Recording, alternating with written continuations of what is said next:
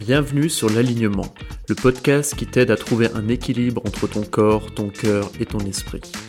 Ma mission est de t'aider à te reconnecter à tes aspirations profondes pour vivre une vie alignée, sans peur et sans limite. Pour cela, je vais à la rencontre d'entrepreneurs, de coachs, de sportifs, d'artistes au parcours inspirant qui n'hésitent pas à sortir des sentiers battus. Je te souhaite une bonne écoute.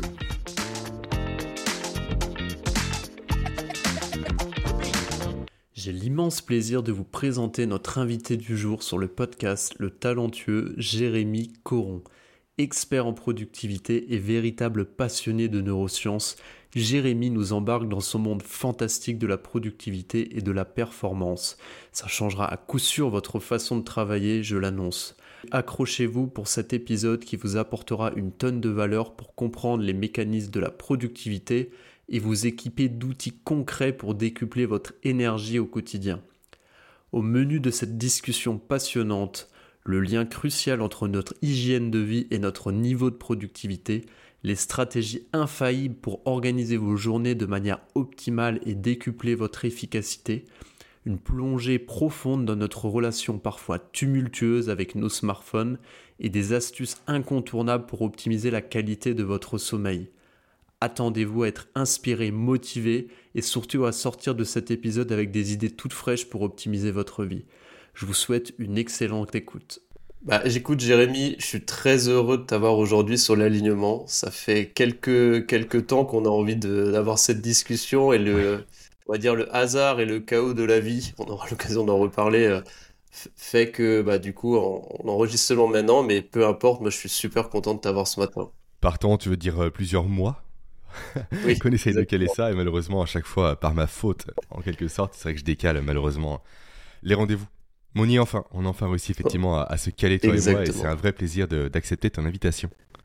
Exactement. Bah écoute merci d'être là ce matin. Euh, bah, je te propose qu'on rentre dans le vif du sujet. Moi tu sais j'aime bien sur l'alignement euh, commencer à chaque fois le début du podcast à essayer de comprendre quel est le cheminement de, de mon invité qu'est-ce qui arrive Mhm. Quels ont été les chemins de vie, les étapes qui t'ont fait amener à être la personne que tu es aujourd'hui? Et du coup, euh, pour te présenter, bah, tu es en partie coach en productivité et aussi papa. Mais qu'est-ce qui t'a, euh, avec beaucoup d'autres choses qu'on va découvrir, mais qu'est-ce qui t'a amené un petit peu euh, sur ce chemin? Alors de base, je suis très sportif. Et ça a son importance. J'ai commencé le sport à 4 ans par un an de karaté. Après, j'ai fait du rugby de mes 5 ans à mes, je crois, 22 ans et de la musculation depuis que j'ai 18 ans et maintenant du Krav Maga mmh. depuis presque un an. Donc euh, le sport a réellement été un moteur dans toute ma vie. Et en parallèle, du coup, effectivement, j'ai aussi été euh, salarié, j'ai eu un Master 2 en ressources humaines. Et il y a un lien qui s'est fait entre les deux. En fait, quand j'étais petit, ma mère me disait constamment que j'étais fatigué de nature. Parce que je me réveillais mmh. fatigué, l'après-midi j'étais fatigué, le soir j'étais fatigué, j'étais constamment fatigué. Et euh, c'est comme intéressant réellement à la musculation, plus précisément réellement à cette volonté de pousser mon physique à son maximum, notamment par l'alimentation, que j'ai compris le lien entre alimentation, énergie, productivité, cognition, clarté d'esprit et tout ce que tu veux. Et donc à partir de là, j'ai commencé à me reprendre un peu en main niveau alimentation. Au début, je suivais un peu les dogmes imposés par la société, à savoir le matin, le petit déjeuner avec euh, céréales, jus de fruits, euh, lait, tout ce qui va bien, tu vois. Mm. Le petit déjeuner idéal, on va dire, pour être en forme chaque matin. Exactement. Voilà, c'est vraiment... Forcément, je le dis avec des gros guillemets. Et euh, donc au début, effectivement, j'ai fait ça dans une optique d'être mieux physiquement parlant, d'avoir des meilleures performances sportives, tant sur les terrains de rugby qu'au niveau de la mm. musculation. Mais j'ai rapidement vu, du coup, une amélioration également au niveau cognition, au niveau mental au niveau euh, clarté d'esprit, au niveau énergie à nouveau. Donc euh, voilà grosso modo le chemin qui m'a amené à ça et euh, c'est un chemin surtout qui m'a fait prendre conscience il y a quelques temps en arrière déjà comme quoi les méthodes de productivité actuelles passent complètement à côté de ces concepts-là. Et aujourd'hui j'en ai fait mon fer de lance. Et on va dire que mon ennemi juré, en quelque sorte, hein, tu le sais très bien en marketing, il faut un ennemi. Donc le mien, c'est quoi? C'est le formateur en, le formateur en productivité qui offre des croissants, des jus de fruits à ses apprenants. Pour moi, il y a une vraie dichotomie en fait. Tu places tes apprenants dans un contexte, dans, le fait que leur corps ne sera pas efficace, pour raison de pic de glycémie notamment, donc avec hypoglycémie réactionnelle par la suite, on peut développer si tu veux, en apprenant la productivité. Donc on est arrivé dans un monde en fait où les outils sont censés remplacer l'humain. Et mon but aujourd'hui, euh, par mes contenus, euh, gratuits comme payants, c'est réellement d'évangéliser le fait qu'avant toute chose, ça part du corps humain et du cerveau humain. Et l'habitude que mmh. j'ai, euh, comment dire, la métaphore que j'ai trouvée par rapport à ça, c'est celle de la Ferrari. Elle est pas top, mais en tout cas, elle se comprend facilement. En fait, d'abord une super Ferrari, autrement dit des belles compétences sur le papier, une belle carrosserie, etc. Si ton moteur, c'est celui d'une Twingo, tu dépasseras jamais une Twingo. Autrement dit, si réellement ce que tu as à mmh. l'intérieur n'est pas efficace, n'est pas productif et est saboté par des comportements du quotidien dont tu n'as pas conscience, d'abord, les meilleurs outils du monde, tu seras jamais productif réellement. Hmm. Donc mon but justement est de côté les outils. Effectivement, je m'en sers. Aujourd'hui, c'est nécessaire. Mais ne pas avoir la religion de l'outil à tout prix euh, qui va tout transcender et aussi ne pas tomber dans le euh, piège du marketing qui te fait miroiter euh, tous les mois un nouvel outil merveilleux avec des couches supplémentaires de productivité. je peux gérer ta liste de courses, tes relations professionnelles avec ta femme, avec tes chiens, tes enfants. Maintenant, c'est une course effectivement à la surcomplexification. Parce que la productivité, au final, on en a largement fait le tour aujourd'hui. Et moi, je veux revenir à des fondamentaux largement plus euh, basiques, à savoir la nutrition, le sommeil, le mouvement et les compétences cognitives. Hmm, ok. Donc voilà un peu le, cheminement, euh, le raccourci de ma vie en quelque sorte euh, jusqu'à mes 31 ans.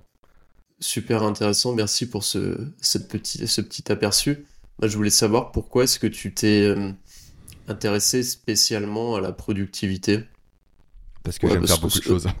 C'était. Ouais, c'est ça, ça. Voilà, je, fais beaucoup de choses. Euh, voilà, je fais de l'immobilier, j'ai deux enfants. Déjà, ça prend beaucoup de temps. Je vais faire mon sport toutes les semaines. Je fais six séances de sport par semaine. En fait, je pourrais faire tout ce que j'ai à faire. Sans pour autant y passer ma journée. Pendant très hmm. longtemps, je suis tombé dans l'écueil, avant de connaître justement les principes que j'enseigne maintenant, de travailler euh, très tôt le matin, me lever à 5 heures pour travailler, aller au sport à 6 heures, avoir mon métier salarié, rentrer le soir, bosser à nouveau jusqu'à 22h, voire 23h. J'ai fait ça durant des années en sacrifiant mon sommeil notamment. Et euh, au bout d'un moment, je me suis rendu compte, notamment par l'arrivée de mon premier enfant, que c'était pas tenable. Et comme quoi également, les méthodes de productivité ne tiennent pas compte justement des enfants aussi, en plus de ne pas tenir compte de l'alimentation mmh. et j'en passe. Donc en fait, on est dans un monde, quand on prend un bouquin de productivité qui est idyllique, qui fait fi littéralement de l'environnement en fait, et de l'impact de l'environnement. Et je trouve qu'aujourd'hui, on s'est réellement déconnecté de l'impact de l'environnement sur soi et sur ses capacités. Toi, la respiration, parfaitement, c'est un exemple vraiment génial par mm. rapport à ça. T'en parles très souvent.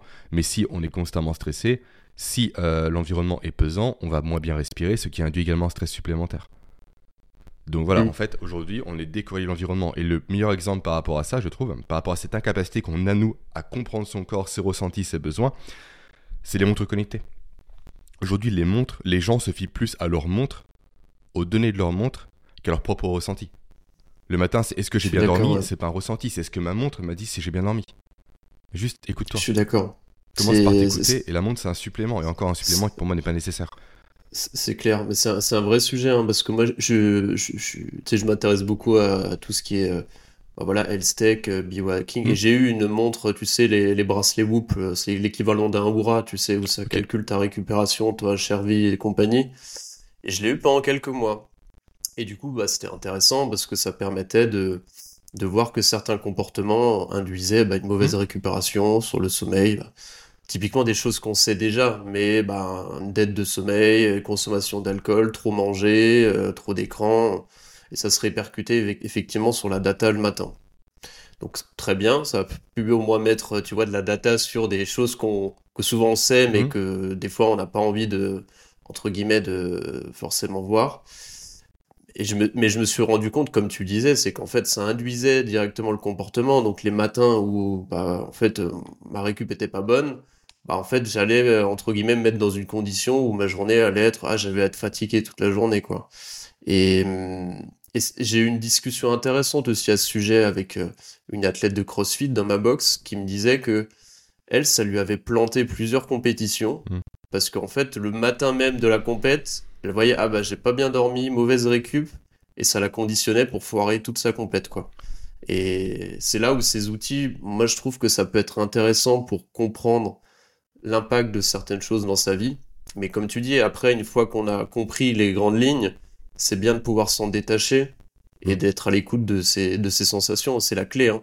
C'est moi je te rejoins totalement là-dessus. Mais tout comme moi effectivement j'ai eu une Apple Watch durant quelques temps. C'est un super outil de mesure, mais dès que j'ai vu que la mesure comment dire, faisait place à cette notion de contrôle de la montre sur mes ressentis, j'ai arrêté quoi. Et j'ai mmh. sans compter aussi cette notion d'onde à laquelle je me suis formé entre temps, donc, euh, mais ça c'est un autre sujet.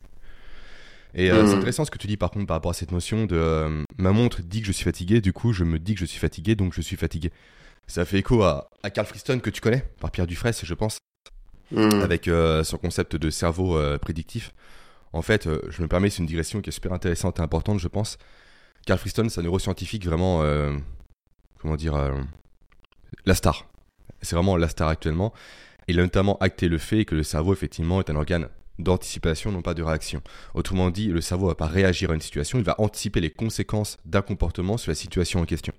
C'est pour ça typiquement qu'on se met à saliver dès qu'on sent l'odeur d'un croissant, tu vois. Et c'est pour ça hmm. effectivement que les boulangeries diffusent des odeurs dans la rue. C'est pas anodin, quoi. Il y a des diffuseurs d'odeurs qui existent, donc c'est pas anodin. Tout ça pour dire effectivement que d'une part, il y a ce postulat-là. D'autre part, deuxième postulat, c'est le fait que le cerveau humain est ni plus ni moins qu'un algorithme à survie. On a évolué comme ça pour survivre. Le besoin premier, c'est la survie. Chaque action que l'on fait au quotidien, on ne se rend pas compte, mais c'est pour la survie. C'est pour notamment augmenter nos ressources disponibles, en temps, en heures, en relation, en argent. Parce que plus on a de ressources, plus on peut survivre efficacement. Et quand on fait une corrélation de ces deux éléments-là, euh, Carl Friston a mis en évidence un principe qu'il appelle le principe d'énergie libre et d'erreur somatique, qui fait que le cerveau va constamment chercher à coller à la prévision qu'on va faire. Donc, pour parler d'économie d'énergie à nouveau, si tu te dis grosso modo, je suis fatigué ce matin, le cerveau va se dire naturellement, je n'ai pas besoin d'utiliser de l'énergie supplémentaire pour rien parce que je suis fatigué. Donc forcément, mmh. vu que je suis fatigué, pourquoi dépenser l'énergie inutilement alors que je suis fatigué de base? Ça sert à rien. C'est comme pour ton athlète ou, en, musculation ou en crossfit, peu importe. Si tu vas te dire naturellement que cette barre est trop lourde, ton cerveau va se dire pourquoi je vais mettre de l'énergie supplémentaire pour un truc qui est voué à l'échec? Alors que mon but, moi, cerveau humain, c'est d'économiser de l'énergie. Donc en fait, on crée une profession autoréalisatrice où on va s'auto-saboter tout simplement. Je dis pas qu'on ne va pas mmh. réussir systématiquement, mais on baisse nos chances de réussite. Donc c'est ça que le discours interne est super intéressant. C'est super intéressant comme sujet et, pour autant, euh, je trouve que c'est pas toujours simple, tu vois, d'être euh, à la fois à l'écoute entre guillemets de ces de ressentis, de ces sensations, mmh. et en même mmh. temps, euh, tu vois, faire un peu prendre de la hauteur par rapport effectivement à ces sensations, ces ressentis des fois qui peuvent être euh, entre guillemets pas pas adéquats. Moi je te prends l'exemple, ça m'arrive de ça m'arrive de temps en bah, l'exemple du sport. Comment est-ce que des fois, tu vois, tu te dis là euh, OK, euh, ce matin je me sens je me sens un peu fatigué. J'ai prévu d'aller faire une séance de sport, séance de CrossFit par exemple. est-ce que c'est simplement que oui, effectivement, je suis fatigué, ou est-ce que peut-être que ce matin j'ai un peu la flemme? Pareil pour la douche froide, par exemple. Comment est-ce que toi tu tu arrives justement par rapport à justement pour faire un, un, rebond sur ce principe d'énergie libre Comment est-ce que toi tu arrives à faire le, le distinguo entre tu vois les les deux concepts? je sais pas si ça te parle, toi, comme. Euh, non, bien sûr. Après, euh, l'exemple du sport, c'est compliqué parce que j'en fais depuis que j'ai 5 ans, donc euh, je sais réellement reconnaître la flemme de la non-flemme. Donc c'est vrai que j'ai, et je me laisse guèrement le choix aujourd'hui de faire du sport. Autant avant, je pouvais me laisser le choix parce que j'avais pas d'enfant. Du coup, mon agenda était beaucoup moins serré qu'aujourd'hui. Maintenant, je sais que j'ai 4 séances de musculation à faire par semaine et que le mercredi, le samedi, le dimanche, j'ai mes enfants. Ce qui me laisse 4 jours par semaine pour faire mon sport. Donc 4 séances, 4 jours, le calcul est vite fait. Par contre, quand je suis fatigué, quand je passe une mauvaise nuit, je le ressens en fait, c'est de l'écoute. C'est terrible à dire, il n'y a pas de solution miracle ou miraculeuse. Il faut apprendre à s'écouter tout simplement et à le voir. Tu le sais quand tu es fatigué. Mm. Entre fatigué et flemme, c'est pas pareil. Mm. Entre j'ai pas envie et je ne peux pas, c'est pas pareil. Et même si tu es fatigué, ça n'empêche pas de faire du sport. Mais revois tes objectifs à la baisse. Ça m'est déjà arrivé, j'ai été malade. En fait, aujourd'hui, je, suis, euh, je suis suivi pour un coaching en musculation parce qu'aujourd'hui, j'ai décidé de déléguer ma motivation au niveau de la musculation parce que j'ai plus la motivation de le faire comme avant. J'ai besoin qu'on me pousse en quelque sorte. Car jaloux actuellement mon énergie au Krav Maga et l'entrepreneuriat. Et c'est vrai, quand je suis malade, même si j'ai un coach qui me dit tu fais ça, ça, ça, ça, ça, en fait je dis non. Je sais que je suis pas bien, je vais faire ma séance, mais en baissant mes charges par, je sais pas, de 20%, de 30%, de 40%. Et si je peux hmm. vraiment pas, je ne le fais pas. Après, c'est que la flemme, c'est compliqué. La flemme, c'est un, ressenti qui est différent. Mais je comprends ce que tu veux dire, effectivement. Mais c'est ça qu'on est tellement déconnecté aujourd'hui que c'est compliqué de distinguer la flemme de la fatigue. Oui, en, fait, en fait, effectivement, je pense que là où je voulais t'amener, c'était plutôt effectivement la, être, euh, être à même aussi à, tu vois, être capable de revoir un peu ses, tu vois, ses objectifs potentiellement. Imaginons, bah voilà, sur une séance de sport, bah, au lieu de faire 100%, je vais seulement faire mm. aujourd'hui 70%, ou au lieu de faire une séance de, de force, peut-être qu'en fait, ce dont j'ai besoin, c'est une session de yoga, quoi. Donc c'est, euh, hmm. juste aller marcher. Totalement, ouais. C'est cette notion d'adaptation par rapport. Euh, mais au début, j'avais du mal hein, quand j'étais plus jeune. Moi, j'ai que 31 ans, mais je me forçais à faire mon sport. Mais tout le monde est passé par là, je pense. Et c'est important de passer par là. Oui, non, c'est sûr. comme ça, tu vois les limites. Sauf qu'il est important aussi de grandir et de se rendre compte que des fois, il faut pas se forcer, quoi. Quand tu peux te forcer, force-toi. Je dis pas de pas faire tes séries, de pas te pousser, etc. Ça, tu le fais quand tu peux le faire. Mais quand t'es fatigué, quand t'es HS, quand tu passes une journée compliquée, en fait, ta santé, c'est la priorité. Et c'est pas parce que tu loupes une séance de sport dans ta vie que tu vas perdre tous tes gains. Sauf si t'es athlète, effectivement, de très, très, très, très haut niveau, bien évidemment. Mais pour les personnes lambda comme toi et moi, et n'y voit pas une critique, euh, ça changera rien. Dans une semaine, t'y penseras plus. Mmh, c'est clair. Sauf que si en plus tu t'amuses à être fatigué, à tirer sur la corde, à faire ton sport, à te forcer à le faire, tu vas tomber dans le schéma où tu vas poursuivre ta maladie. L'état de fatigue va perdurer dans le temps. Donc ça va empiéter sur 2-3 séances futures. Là où tu peux en sacrifier une aujourd'hui pour garder les 3 demain. Hmm. Ok, c'est pas, mais je, évident, je... dis pas que c'est facile. Ah oui, c'est pas simple. Hein. Je te pose la question parce que moi je vois beaucoup. Euh, moi ça m'arrive encore. Euh, j'ai beaucoup bossé dessus, mais ça m'arrive encore de temps en temps. Et je le vois beaucoup euh, bah, autour de moi, en fait. C'est surtout, bah, tu vois, sur des domaines type euh, dans l'entraînement, dans le crossfit, il y a énormément de gens qui sont en surentraînement. Mais parce qu'il y a un, un manque d'écoute qui est assez flagrant. Moi, je le vois autour de moi, c'est c'est fou. C'est pour ça qu'il y a autant de autant de blessés, autant de blessures au quotidien, autant de, de gens qui abandonnent en cours de route. C'est parce qu'après, c'est particulièrement le cas du, de ce type d'effort parce qu'on est sur des efforts très intenses et, qu'on a tendance à taper exactement et donc il y a cette notion d'émulation mm. collective donc euh, c'est super intéressant et, euh, et comment euh, je, voulais savoir un petit peu comment est-ce que toi je vois souvent tes posts LinkedIn et c'est marrant, tu partages, tu sais, un peu tes, tes agendas, à quoi ça ressemble, tes journées. Est-ce que tu pourrais nous expliquer, du coup, pour quelqu'un qui se dit, bon, on est un expert de la, de la productivité, comment est-ce que ça ressemble entre guillemets, une journée d'un expert de la productivité En fait, euh, expert, c'est pas un mot que j'apprécie beaucoup parce que j'ai pas toute la science par rapport à ça, très clairement. Mais euh, la limite actuelle des systèmes, et je vais commencer par ça, c'est qu'ils sont ultra rigides. En fait, hmm. les systèmes actuels de productivité te considèrent comme une machine. Avec grosso modo, voilà, tu lances une tâche A, il ressortira forcément une tâche B en temps voulu, en heure voulue, en qualité voulue. Tous les bouquins te disent ça en fait ne font jamais, euh, ne tiennent jamais compte de, la théorie du chaos qui dit que la volatilité existe. En fait, je suis désolé, mais aujourd'hui, aucune journée n'est linéaire. Et très souvent, les systèmes actuels s'écroulent, parce que très souvent ils s'écroulent, hein, il faut juste être ludique, euh, lucide par rapport à ça, dès qu'il y a surcharge, une surcharge pardon, qu'ils ne peuvent pas gérer. Très souvent, mmh. quand tu es salarié, c'est souvent le cas, même entrepreneur, hein, tu as un client qui te plante, tu as un dossier en plus, tu as un enfant qui est malade, une nounou qui est absente, vu que le système est rigide, il ne peut pas justement encaisser cette variation par rapport à la situation initiale. Et c'est pourquoi le premier élément que je fais mettre en place aux personnes qui me suivent et qui euh, font appel à moi pour des consultations privées, c'est commencer par lister, déjà prendre comme système ce qu'on appelle le time blocking. Tu vois ce que c'est? Savoir ton agenda sous les yeux et mettre des blocs de temps de travail. Hmm. Mais avant de mettre les blocs de temps de travail, je conseille de mettre les blocs de temps d'indisponibilité. Parce que souvent les gens ne se rendent pas compte du temps réel qu'ils ont à disposition parce qu'ils partent constamment d'un agenda qui est vierge. Ou en fait, ils sont dans un monde où il n'y a que le travail, rien d'autre. Alors que c'est entièrement faux. Le matin, moi j'ai mis le temps avec mes enfants. De 7h à 9h, il y a mes enfants. C'est bloqué. J'ai pas une de tâche dessus, c'est impossible, c'est bloqué.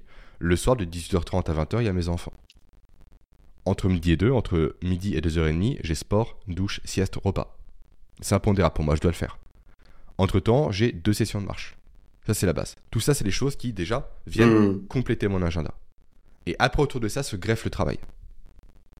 C'est un peu l'histoire connue euh, du professeur qui prend un seau, il met des gros cailloux dedans, que tu dois connaître, je pense. Ça te hmm. parle? Pour faire simple, il y a un professeur à l'université, pour expliquer aux personnes qui ne connaissent pas, qui va devant ses élèves, qui prend un gros euh, bocal transparent, il met des grosses pierres dedans. Et après, il dit grosso modo, ok, s'il y a encore de la place, Les personnes disent non, il met les petits graviers, ça prend la place. Est-ce qu'il y a encore de la place Non, il n'y a plus de place. Il met du sable, ça rentre à nouveau. Est-ce qu'il y a de la place Non, il n'y en a plus. Il met de l'eau, ça tient encore. Et en fait, simplement, il explique qu'en mettant les grosses pierres, les choses importantes au début, en actant ces choses-là, on peut faire rentrer le reste autour. Mais si on commençait par le sable, les graviers et les grosses pierres, dans ce sens-là, ça n'irait pas. Parce que le seau serait déjà plein. Donc si on commence par mettre du travail qui va empiéter sur des tâches personnelles, des impondérables comme des enfants, des rendez-vous médicaux et j'en passe, ça ne tient pas. Sauf que les gens fonctionnent comme ça aujourd'hui. Ils composent pas leur travail autour de leur vie, mais leur vie autour de leur travail. Et ça ne marche pas. Et après, l'élément supplémentaire que j'aimerais ajouter justement pour faire euh, réussir à contenir cette volatilité, cette théorie du chaos, qui fait que constamment il y aura des éléments perturbateurs, s'ajouter des zones tampons dans ma journée. Avoir une zone chaque soir de une heure, en fait, c'est marqué zone tampon, qui me sert justement à encaisser la volatilité. Euh, elle dure une heure le soir et j'ai mis une demi-heure le matin en général. Comme ça, j'ai 1h30 par jour également euh, que je ne touche pas, qui sert uniquement à gérer les imprévus. Et s'il n'y a pas d'imprévu, je peux prendre de l'avance sur mes jours suivants. Et ça, c'est génial. Parce que dans tous les cas, on est gagnant. Soit effectivement, on peut encaisser l'imprévu, parce qu'on a le temps de l'encaisser, parce qu'on l'a prévu, parce qu'on a anticipé l'inanticipable. Soit quand tout se passe bien, ce qui est génial, ça arrive pas tout le temps, mais ça peut arriver, on peut gagner du temps par rapport à, sa journée du lendemain. Et ça, c'est merveilleux. Tu on n'est pas dans une course contre le temps, on mmh. gagne la course contre le temps. Donc vraiment, mon conseil, c'est ça, c'est commencer par prendre un agenda, bloquer tous vos impératifs, les enfants, la nounou, les rendez-vous médicaux, euh, les courses, sport, etc. Ça, c'est bloqué. Après, on met deux zones tampons, ou une selon les personnes, et après, on met ses tâches à faire. Ok, super intéressant. Bah, c'est vrai que tu as raison, c'est super contre-intuitif par rapport à tous les conseils qu'on entend, mais ça me paraît évident. Tu vois, moi, c'est quelque chose mhm. que, que j'ai fait un peu intuitivement aussi, mais euh, c'est sûr qu'autour de moi, tu vois, quand, quand j'en discutais un petit peu de l'organisation, de la priorisation, du temps perso, du sport, bah, notamment, tu sais, dans ma, dans, ma ancienne vie d'entrepreneur, mhm. euh, start-upper, c'était super contre-intuitif. Moi, on comprenait pas. Quand je disais, moi, le sport, il est bloqué entre midi et deux. Euh, pareil comme toi, deux heures, boum. On me disait ah non mais ouais, euh, je comprends pas en fait. C'est parce qu'en en fait on vit dans une culture comme tu dis où en fait le travail passe first à tout prix mm. et les gens ont un peu du mal, je pense, à réfléchir à long terme en fait. Et ils pensent que en fait euh, en, en, accumulant du toujours plus de travail, on arrive à être productif, à être efficient, mais la réalité, que je suis d'accord avec toi, ça tient pas à long terme. Cette, cette théorie ne tient pas à long terme. Non, nouveau parce qu'on ne peut pas encaisser l'imprévisibilité. C'est impossible. Hmm. Avec ces dogmes-là, du moins.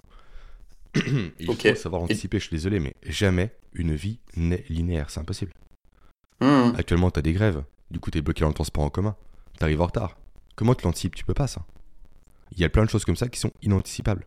Donc, autant se réserver des zones tampons c'est comme ça que je les appelle, peu importe le nom qu'on met derrière, mm. ces zones-là pour justement pouvoir agencer ces tâches en fonction des imprévus. il y a une métaphore que j'aime beaucoup de Cédric Watine, qui est un peu mon mentor euh, aujourd'hui, euh, du podcast Outils du Manager, qui prend euh, l'exemple du taquet. Tu sais, c'est l'espèce de, petit jeu où tu déplaces des, formes pour faire un puzzle. Tu as un seul mm. trou de libre, il faut déplacer pour constituer une image. Tu vois ce que c'est? En fait, plus tu as des zones libres, plus tu es efficace. Parce que plus tu peux déplacer facilement tes tâches, bah, tes, tes cases pour faire l'image la productivité, c'est exactement pareil. Si tu as des cases libres, tu pourras justement agencer facilement les choses pour arriver à un résultat final que tu veux viser et obtenir. Là où quand tu as zéro hmm. plage disponible, tu peux rien faire bouger. Donc ça ne marche pas. Hmm. Effectivement. Et donc du coup, je vois bien, donc sur la journée, tu t'organises, on a bien compris avec euh, qu'est-ce qui est prioritaire dans ta vie, euh, famille, sport, euh, les zones tampons. comment ça se passe après du coup pour les, pour tes zones de, temps de travail, est-ce que tu comment est-ce que tu t'organises? J'imagine que tu as des est-ce que tu, tu fais des sprints euh, de, temps limité pour optimiser ta productivité euh, Comment ça se passe un petit peu pour euh, voilà, ton temps de travail? Comment est-ce que tu optimises ton temps de travail pour être dans un état, j'imagine, de flow productif, délivré au maximum? Comment ça se passe? Déjà, ce que je fais, c'est que je dicte mes tâches et je ne me laisse pas dicter mes tâches. Là, je fais écho aux emails en fait. En fait, les gens, c'est vrai que c'est un peu impensif de dire ça, tout le monde en parle, mais euh, arrêtez de gérer vos emails en flux tendu. Même vos messages. Moi, je réponds majoritairement dans 90% du temps à tous mes emails, tous mes messages, toutes notifications et j'en passe, les lundis matins, les jeudis matins. Sauf urgence, bien évidemment. Hmm. Mais comme ça, on me dicte pas tout simplement ma journée. Parce qu'effectivement, si on commence à journée en ouvrant ses emails en voyant une tâche entre guillemets urgente, Une tâche urgente est très rarement urgente, elle est urgente pour quelqu'un d'autre, pas pour toi. Et souvent la personne peut le faire par soi-même, ça va plomber ta journée. Donc commence par faire ton travail, et après fais le travail des autres. Quand c'est possible, bien évidemment, tous les métiers ne le permettent pas, mais quand on peut le faire, mmh. autant le faire un maximum. Après, effectivement, j'ai des séquences euh, assez courtes de travail, entre trois quarts d'heure et une heure en moyenne, et entrecoupées par de la marche. C'est super important pour moi. Euh, pour plusieurs raisons, parce que euh, quand on travaille sur une tâche, on est en mode focus. Idéalement. Donc pas de notification, pas de distraction. Sauf que c'est paradoxal, mais plus on est concentré sur une tâche, plus on perd d'énergie. C'est un peu comme un laser, toi. Entre une lampe torche mm. euh, où une pile va durer potentiellement des années, un laser, ça dure potentiellement quelques mois. Parce que tout est concentré sur un seul point pour donner un meilleur effet, un effet plus puissant. Et c'est important, justement, de sortir ou de couper complètement son activité par autre chose pour défocaliser. Pour justement arrêter de se focaliser sur une seule unique tâche, mais pour prendre du recul, s'activer, marcher, prendre l'air. En fait, souvent on parle de pause, mais les gens, comment ils font des pauses en consultant leurs emails, en allant sur les réseaux sociaux ou autres? Ça, c'est pas une pause. Littéralement, une pause, qu'est-ce que c'est pour le cerveau humain C'est faire une activité, évidemment, mais inverse à ce qu'on faisait précédemment. Donc, si tu poses sur une tâche qui est cognitivement taxante, comme un rapport, comme de l'écriture, comme un podcast, comme du montage ou autre, l'idée c'est quoi? C'est de t'activer en parallèle pour retrouver l'énergie. Et pour moi, il n'y a rien de mieux que la marche pour ça. Pourquoi c'est intéressant la marche? Parce que déjà, on change d'environnement. C'est super important. Aujourd'hui, on est dans un monde en fait où tout est à portée euh, de bras en quelque sorte. Le plafond est à 1 mètre, à 2 mètres, pardon. Le mur devant toi est à 1 mètre. L'écran est à quelques centimètres. Et en fait, on perd littéralement cette notion de dimension des choses et de rapport par rapport à l'éloignement. Alors que de base, le cerveau humain a évolué et a été conditionné pour vivre dans la savane et dans des grandes étendues, dans des plaines, etc., avec une vue qui était vraiment, qui portait au loin, tu vois. Sauf qu'à cause de ça, à cause de cet enfermement-là, malheureusement, en fait, tout ce qui ne travaille, tout ce qui ne se travaille pas se perd. Donc on a moins cette capacité à voir au loin, si on ne travaille pas volontairement. Donc ça, c'est un élément important pour moi euh, qui permet de mettre en place la marche. C'est travailler son regard au loin. Et également travailler la latéralité du regard. Aujourd'hui, on fixe constamment droit devant soi. L'écran est devant soi. En fait, le monde s'arrête à une vision de, je sais pas, 30-40 degrés, pas plus. Mmh. je suis d'accord, c'est dingue. Alors que la vision périphérique est juste essentielle aujourd'hui. Donc c'est pourquoi quand je vais marcher également, je fais travailler mes yeux, toi. J'observe l'horizon. Je zoome, je dézoome. Je prends un point qui est devant moi, un point plus éloigné. J'alterne régulièrement. Pour focaliser, défocaliser. Également, la marche permet de s'exposer au soleil, à la lumière naturelle, ce qui est super intéressant, au bruit extérieur aussi. Et surtout permet, donc là c'est ton sujet, de travailler sa respiration. Vraiment de se reconnecter à soi. Et quand je parle de marche, c'est pas une marche avec des écouteurs. Des fois je le fais, mais c'est rare maintenant, avec un podcast ou autre. Non, c'est une marche, tranquillement, juste soi avec soi. Et je trouve qu'on n'a pas perdu cette capacité-là à se retrouver avec soi-même. Et même moi, j'ai encore du mal mmh. aujourd'hui. Hein. Malgré mes connaissances sur ce sujet, j'ai encore du mal. Mais c'est vrai que se retrouver seul face à soi-même, ça fait du bien, quoi. Et le cerveau, c'est le libère en fait. Il n'y a plus d'éléments entrants. Donc, le cerveau peut se concentrer sur l'interoception. Et non pas uniquement sur l'extéroception. Et grâce à ça, à nouveau, on recharge ses batteries, après on repart sur du travail. Et une astuce intéressante par rapport au travail, parce que souvent on peut se dire, ok, maintenant je pars marcher, j'ai la flemme de retourner au travail, ce qui peut être vrai. Et déjà, ce qu'on peut le faire quand on est salarié, c'est plus compliqué. Donc là, il faut trouver des solutions, des alternatives. Ça peut être euh, potentiellement euh, juste aller marcher dans le bureau pour chercher un café. Voilà, deux, trois alternatives possibles. Ouvrir les fenêtres. Se mettre à la fenêtre. Il y a toujours des solutions pour justement biaiser un peu et contourner le système, on va dire.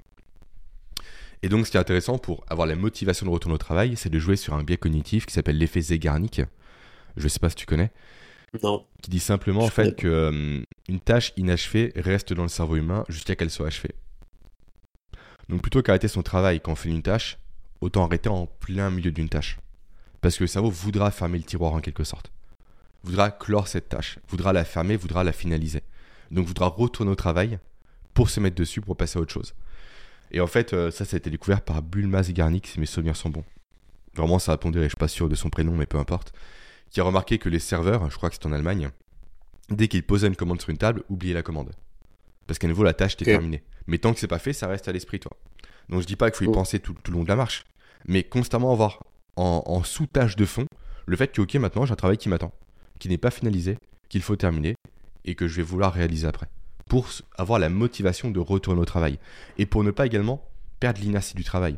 Parce que très souvent, quand on fait une tâche, on part marcher ou on fait une pause ou autre, on revient à son bureau, on ne sait plus quoi faire. Je commence par quoi? Je fais ceci, je fais cela, allez, je vais consulter mes emails, on va voir ce qui se passe. Et là, on perd du temps. Et du coup, on perd l'inertie et la motivation du travail. Donc laisser une tâche en suspens peut être intéressant. Et souvent, c'est ce que font les grands écrivains, ils s'arrêtent au plein milieu d'une phrase. Ils le reprennent plus tard. Je dis pas que c'est une généralité, mais beaucoup le font aujourd'hui. Et avant aussi. Donc voilà ce que je peux te donner comme petit conseil. Euh. Non, non, mais c'est passionnant. C'est un. C'est super. Alors, pour rebondir un petit peu déjà sur. Euh, tu disais effectivement qu'on a la vue 100% euh, focus devant soi et qu'on perd le côté. la vision de loin et la latéralité. Moi, j'en ai fait. j'en ai fait les frais il y a pas longtemps. Je suis, en fait, je me suis rendu compte que j'ai perdu énormément, tu vois, sur, au niveau de mon regard, la latéralité. Donc, je suis allé, donc j'ai un posturologue qui m'a amené mmh. vers un orthopsiste pour faire un travail de rééducation des yeux. Et je me suis dit, c'est quand même dingue. Tu vois, en fait, on vit dans un vie où, bah, je pense qu'il y a énormément de gens qui passent leur vie effectivement tout le temps derrière l'ordi, donc toujours cette même vue, euh, droit devant soi, et que c'est un vrai sujet de fond, et que en fait, rien que ça, euh, se dire qu'en fait, le fait d'avoir la vue devant constamment, ça m'a amené un déséquilibre postural. Oui parle même pas de, de, l'assise euh, qui est compliquée, mais juste rien que les yeux. Donc en gros, c'est quand même fou de se dire ça, et je pense que il y a beaucoup de gens pour qui, bah, en fait, on comprendra même pas le lien, mais en fait, il y a un lien très direct, c'est qu'en fait, bah, on compense par le fait qu'on n'est plus capable de regarder vers l'extérieur, euh, la latéralité, on va compenser avec le corps. Donc en fait, par exemple, moi, c'était mon cas, c'est quand je me baissais, bah, je partais d'un côté, parce que c'était l'œil droit qui était un peu flemmard. Et, hum, et ça, en fait, si on le travaille pas, bah ok, moi j'ai travaillé 20 euh, séances avec un orthopsiste pendant 2-3 euh, mois, donc c'est bien, donc euh, ça a amélioré ma posture, donc super. Mais pour autant, si je continue pas à le travailler au quotidien, mmh. je vais revenir dans la même situation qu'il y a 3 mois. Donc, c'est-à-dire que on est profondément inadapté à passer nos journées derrière un ordinateur assis. Et ça, c'est moi, c'est quelque chose qui me questionne beaucoup en ce moment. Tu vois, c'est ça fait une dizaine d'années que je passe mes journées derrière l'ordinateur, mmh. j'essaie effectivement d'incorporer du mouvement, de la marge, du sport. Euh, mais pour autant, tu vois, des fois, je me questionne là-dessus, c'est que je me dis, ok, en fait, on est profondément inadapté à ce mode de vie. Pourtant, on tend vers ce mode de vie où tout le monde passe euh, essentiellement beaucoup de temps derrière un ordinateur. Vers où on va? Est-ce que euh, comment est-ce que tu fais pour contrer ces effets? Ou est-ce que même potentiellement réfléchir autrement pour euh, pour totalement en fait partir dans l'autre sens parce que est-ce que en fait c'est intéressant d'être euh, c'est une vraie question mais c'est mmh. c'est comment est-ce que tu fais grosso modo qu'est-ce qu'on comment on va faire dans les prochaines années tu vois pour euh, continuer à vivre dans cette façon de faire où, au final on est profondément inadapté en fait à ce qu'on est en train de faire et qu'on on essaye de tenir entre guillemets dans et, vivre avec, euh, avec son temps. Mais euh, moi, c'est, ça me questionne beaucoup. Je me dis, euh, ça m'amène moi personnellement, tu vois, à revoir la façon de, d'envisager aussi mon travail, à passer plus de temps, bah, à faire des interventions en extérieur, à donner des conférences, à, tu vois, avoir cette volonté de partager bah, des cours de respiration mmh en présentiel. Je sais pas toi comment est-ce que tu Qu'est-ce que ça t'évoque tout ça? Est-ce que tu. T'as vu le, film, le film Wally Non, je l'ai pas vu. Ah, ça fait longtemps. J'ai peut-être vu, mais ça fait un, ça fait un petit moment que. C'est un super dessin animé. Euh, pourquoi j'en parle? Parce qu'à la fin, en fait, on arrive euh, dans une société, à la fin du film, bien sûr, euh, où tous les gens sont obèses, sont assistés, ne marchent plus, marchent uniquement par l'espèce d'un joint, un peu des fauteuils roulants, mmh. mais qui l'évitent, ne mangent même plus par eux-mêmes, mais c'est une machine qui leur donne à manger. Et euh, c'est terrible à dire, mais j'ai l'impression qu'on se dirige tout droit vers ça, toi. Et je trouve que c'est un peu vain de vouloir sauver tout le monde aujourd'hui.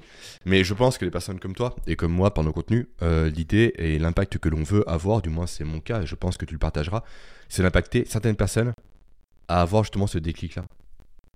Mm. À se dire, ok, en fait, le, en fait, c'est pas parce que c'est la norme que c'est la normalité. C'est un concept que j'aime beaucoup, cette distinction. C'est pas parce que tout le monde fait comme ça aujourd'hui que la normalité est réellement comme ça. Tout à fait. Hein. Donc ça, c'est essentiel. Et moi, effectivement, à mon niveau, je parle de productivité, etc. Mais si j'ai fait le choix de ne pas en parler par le prisme des outils, déjà parce que effectivement ça ne marche pas en tant que tel, mais aussi c'est pour avoir un discours beaucoup plus profond derrière, d'anti-médiocrité. C'est mon cheval de bataille. C'est vrai que ça fait un peu dur dit comme ça, j'en ai conscience, mais je trouve que le monde devient médiocre. Qu'est-ce que je veux dire par là? Je suis d'accord. Eh bien simplement, il suffit d'aller en hypermarché et faire ses courses. Et de regarder les gens. Regardez tant les gens Ah bah que oui. le contenu de leur caddie que leurs enfants. Quand je vois des enfants de l'âge du mien, mon enfant mon plus grand à 4 ans et demi, qui sont des gens en surpoids, C'est une qui sont apathiques, qui sont devant les écrans. Et quand je vois à l'école que les parents ramènent et osent ramener même carrément des bonbons, des gâteaux au chocolat, des saloperies bourrées de sucre pour les anniversaires, et en donner à mon fils notamment, qui a une alimentation qui est bio, qui est cuisinée maison, qui est saine et qui est dépourvue, c'est jamais réellement dépourvu, mais vraiment minime en sucre, en fait ça fait mal parce que tous les gens tendent à te tirer vers le bas. quoi. Et justement, je me dis à mon clair. niveau, je veux pas sauver le monde, mais je veux sauver des gens qui eux-mêmes inculqueront les valeurs que j'ai, plus leurs valeurs eux, bien évidemment, je veux pas être un gourou, très loin de là, je m'en fous ça, mais euh, à leurs enfants. Pour que ces enfants pas répercutent ces éléments-là, toi. Mais je pense qu'on ira tout droit vers, vers un monde, en fait, splitté en deux, où tu auras ceux qui seront constamment avachis toute la journée, sédentaires, apathiques, râleurs, et en plus qui osent se plaindre constamment comme quoi leurs problèmes viennent de l'extérieur et pas d'eux-mêmes. Ça, c'est un autre sujet. Et les gens qui vont se reprendre en main, toi. Mais malheureusement, euh, plus on va avancer, plus les gens qui vont se reprendre en main seront critiqués. Et c'est paradoxal. Aujourd'hui, ne pas donner une crêpe Nutella à son enfant, c'est de la maltraitance. Mais où on est, quoi? Ça n'a Ah bah, aucun putain de sens. Dire à une personne que si elle mange un croissant, elle sera en mauvaise santé, la personne t'engueule. En fait, juste, c'est un fait, quoi. Littéralement, je suis désolé, mais C'est- juste, un- c'est juste un fait. tu peux pas contredire, malheureusement, c'est un fait. Effectivement, un croissant de façon isolée, ça va rien faire. Mais un croissant euh, tous les jours au bureau, ou encore pire, durant des formations de productivité parce que c'est dissonant, je suis désolé, mais un truc qui cloche, quoi. À nouveau, c'est pas parce que c'est la norme que c'est la réalité. Donc, euh, effectivement, je pense que changer le monde entier, c'est vain, mais avec des personnes comme toi, comme moi, comme d'autres, je pense à plusieurs personnes en disant ça, bah, comme Pierre Dufresne, comme, euh, comme David du podcast Limitless, que je connais bien, comme plusieurs personnes. euh, déjà, ces discours-là prennent de plus en plus. J'ai l'impression. Ce chemin un peu alternatif, entre guillemets, mais ce terme est assez mal connoté aujourd'hui, prend de plus en plus. mais également, du coup, forcément plus sous les projecteurs et donc plus critiqué. Parce que les gens préfèrent effectivement prendre des médicaments décachés que de changer leur comportement à l'heure actuelle.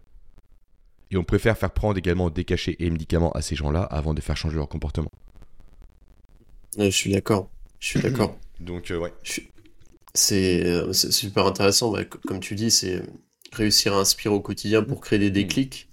Et hum, comment est-ce que tu fais, par exemple, toi, toi qui accompagnes des dirigeants, des entrepreneurs, tu arrives à leur faire prendre des déclics, comment est-ce que tu fais? Parce que souvent, c'est le vrai sujet, tu vois, tu te lances dans quelque chose de nouveau, tu revois tes habitudes, tu mets en place des choses. Comment est-ce que tu fais pour, euh, pour que bah, les personnes que tu accompagnes arrivent à tenir dans le temps?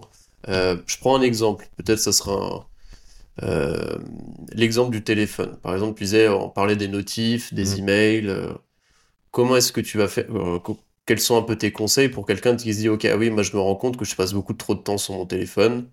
Je travaille, je vais prendre mon cas. Moi, je me rends compte que j'arrive assez bien à gérer le téléphone, et pas passer trop de temps dessus. Par contre, quand je suis dans une période où je, où je suis en train de créer du contenu pour mon business, j'ai tendance à me faire vite happer par les réseaux parce que je sais que je dois publier dessus.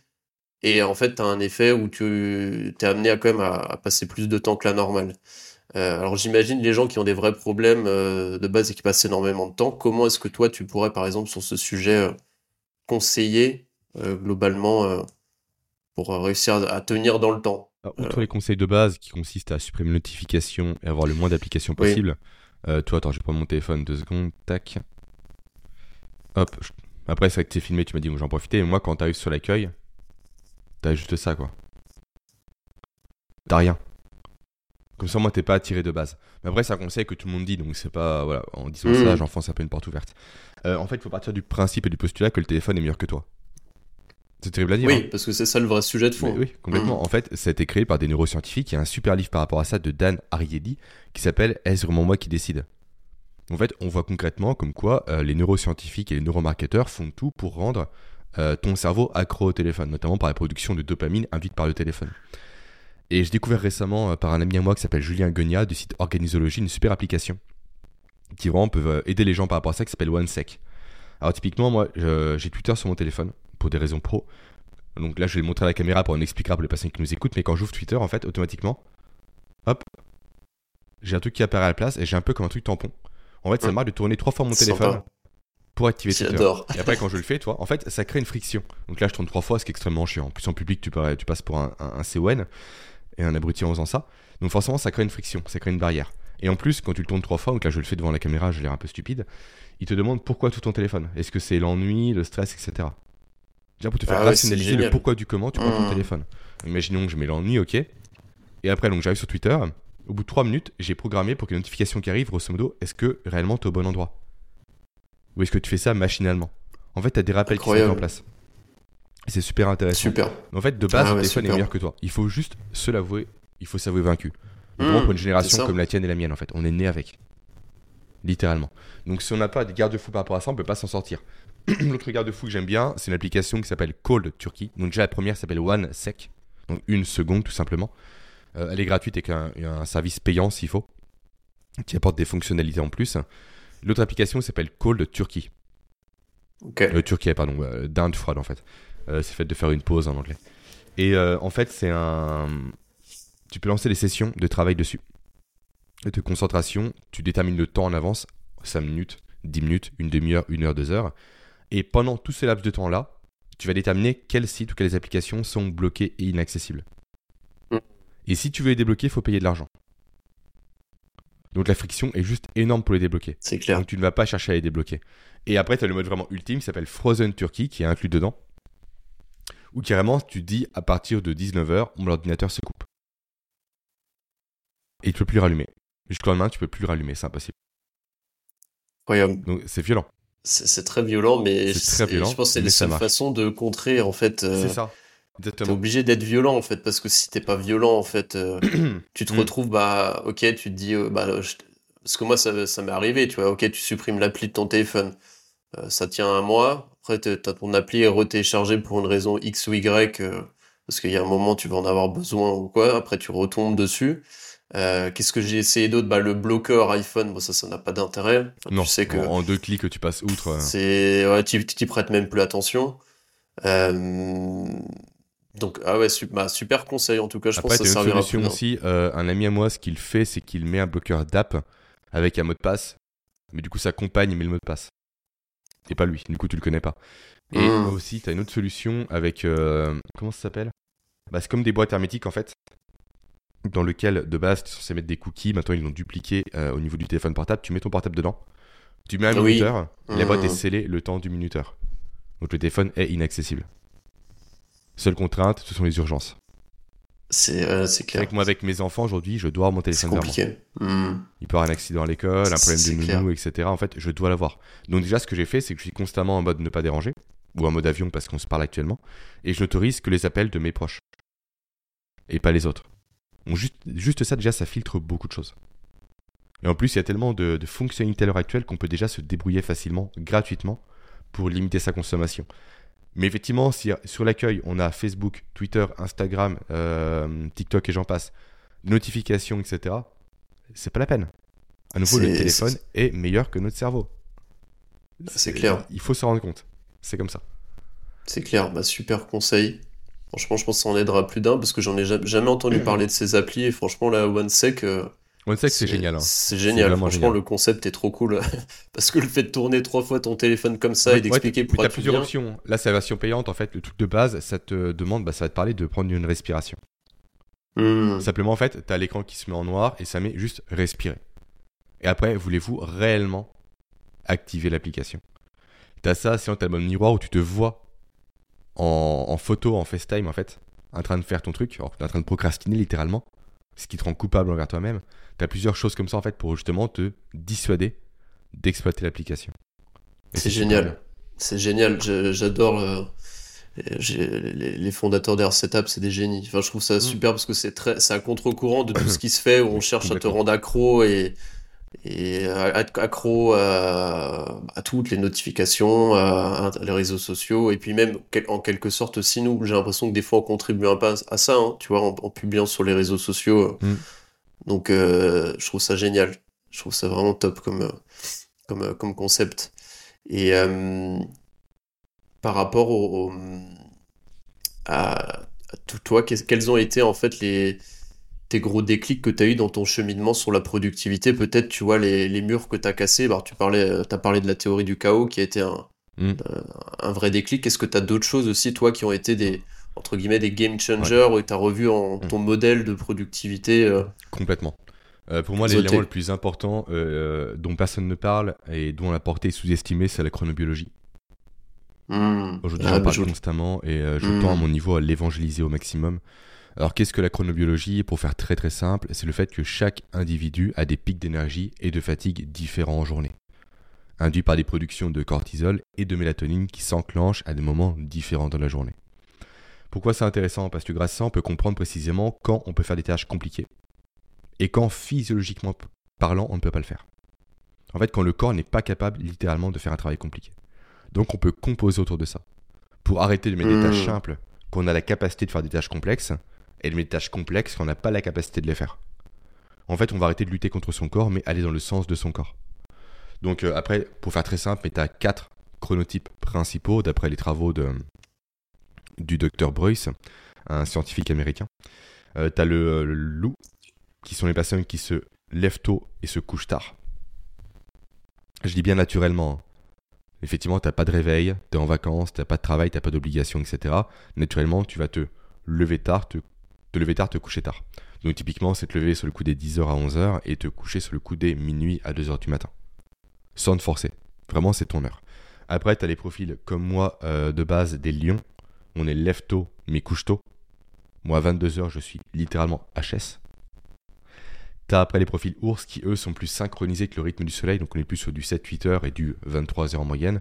Et après les dauphins qui sont un peu un sous-profil selon moi, qui sont les personnes victimes d'insomnie. Et en fait, ce qui est intéressant par rapport à ça, effectivement, c'est que chaque profil que je viens de décrire a ses propres pics d'énergie et de fatigue. Pour faire très simple, le lion est euh, vraiment euh, énergique le matin, au lever, de 7h à 11h. Là, tu mets les tâches les plus complexes. Même faire ton sport, si tu veux être performant. Avant mon sport, je le faisais à 6h du matin, toi. Parce que j'étais un bon lion, en quelque sorte. Après, tu as un creux entre 11h et 15h. C'est là où je fais ma sieste, en général. Et après, effectivement, tu as un nouveau pic d'énergie entre 15h et 17h.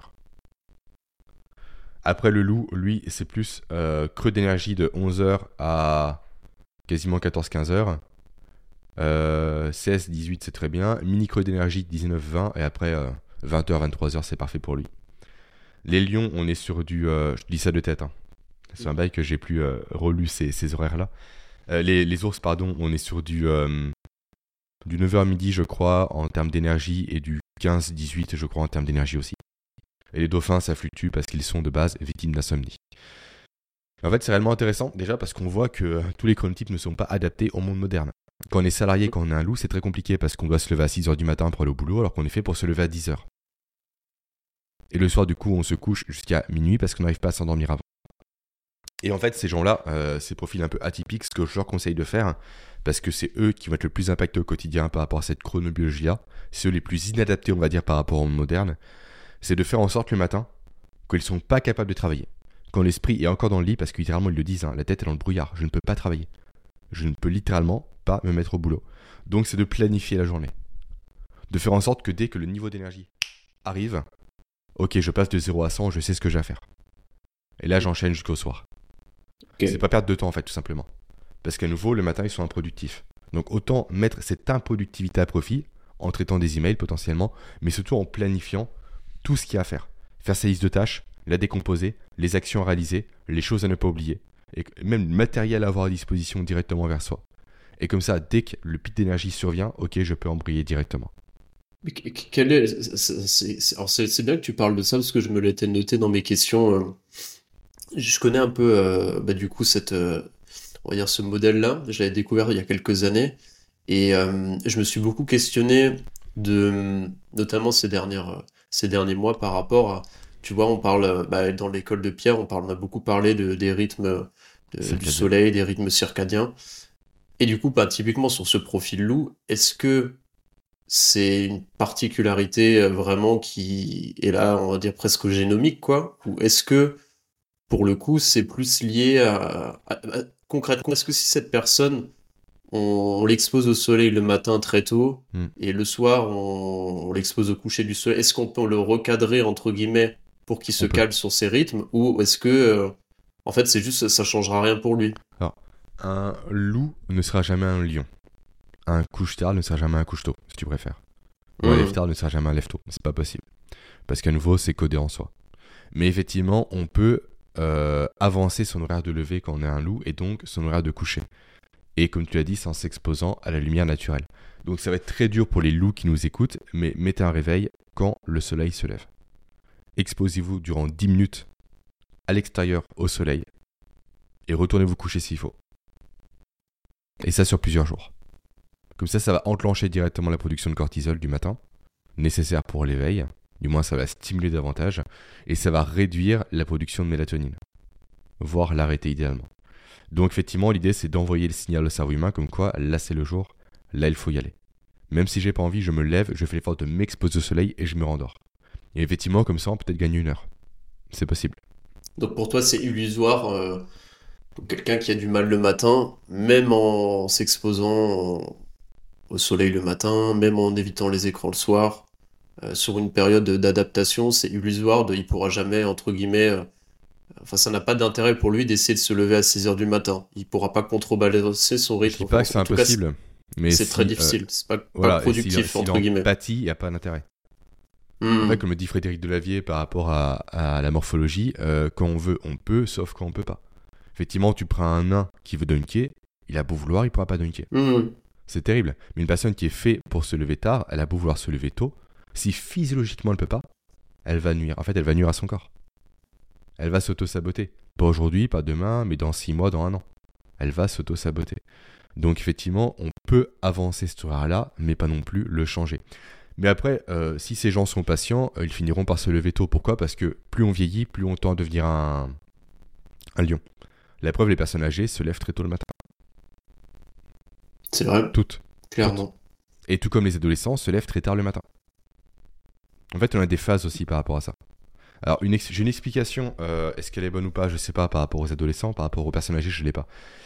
Mais au niveau des adolescents, euh, d'après ce que j'en comprends, c'est évolutif à nouveau. C'est le fait qu'en devenant des lève-tard et des couches-tard surtout, ils peuvent s'extraire de la tribu.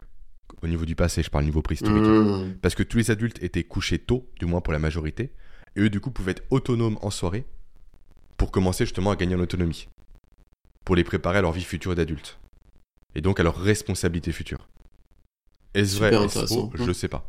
Mais c'est une théorie qui pour moi peut tenir la route au niveau évolutif, et peut s'expliquer comme toujours par un besoin de survie. Parce qu'effectivement, si t'es jamais préparé à être seul dans un milieu hostile, et bah tu ne le seras jamais. Et quand tu le seras, et bah tu mourras. Du moins tes chances de mourir seront largement plus grandes. Donc ça peut être une explication par rapport à ça.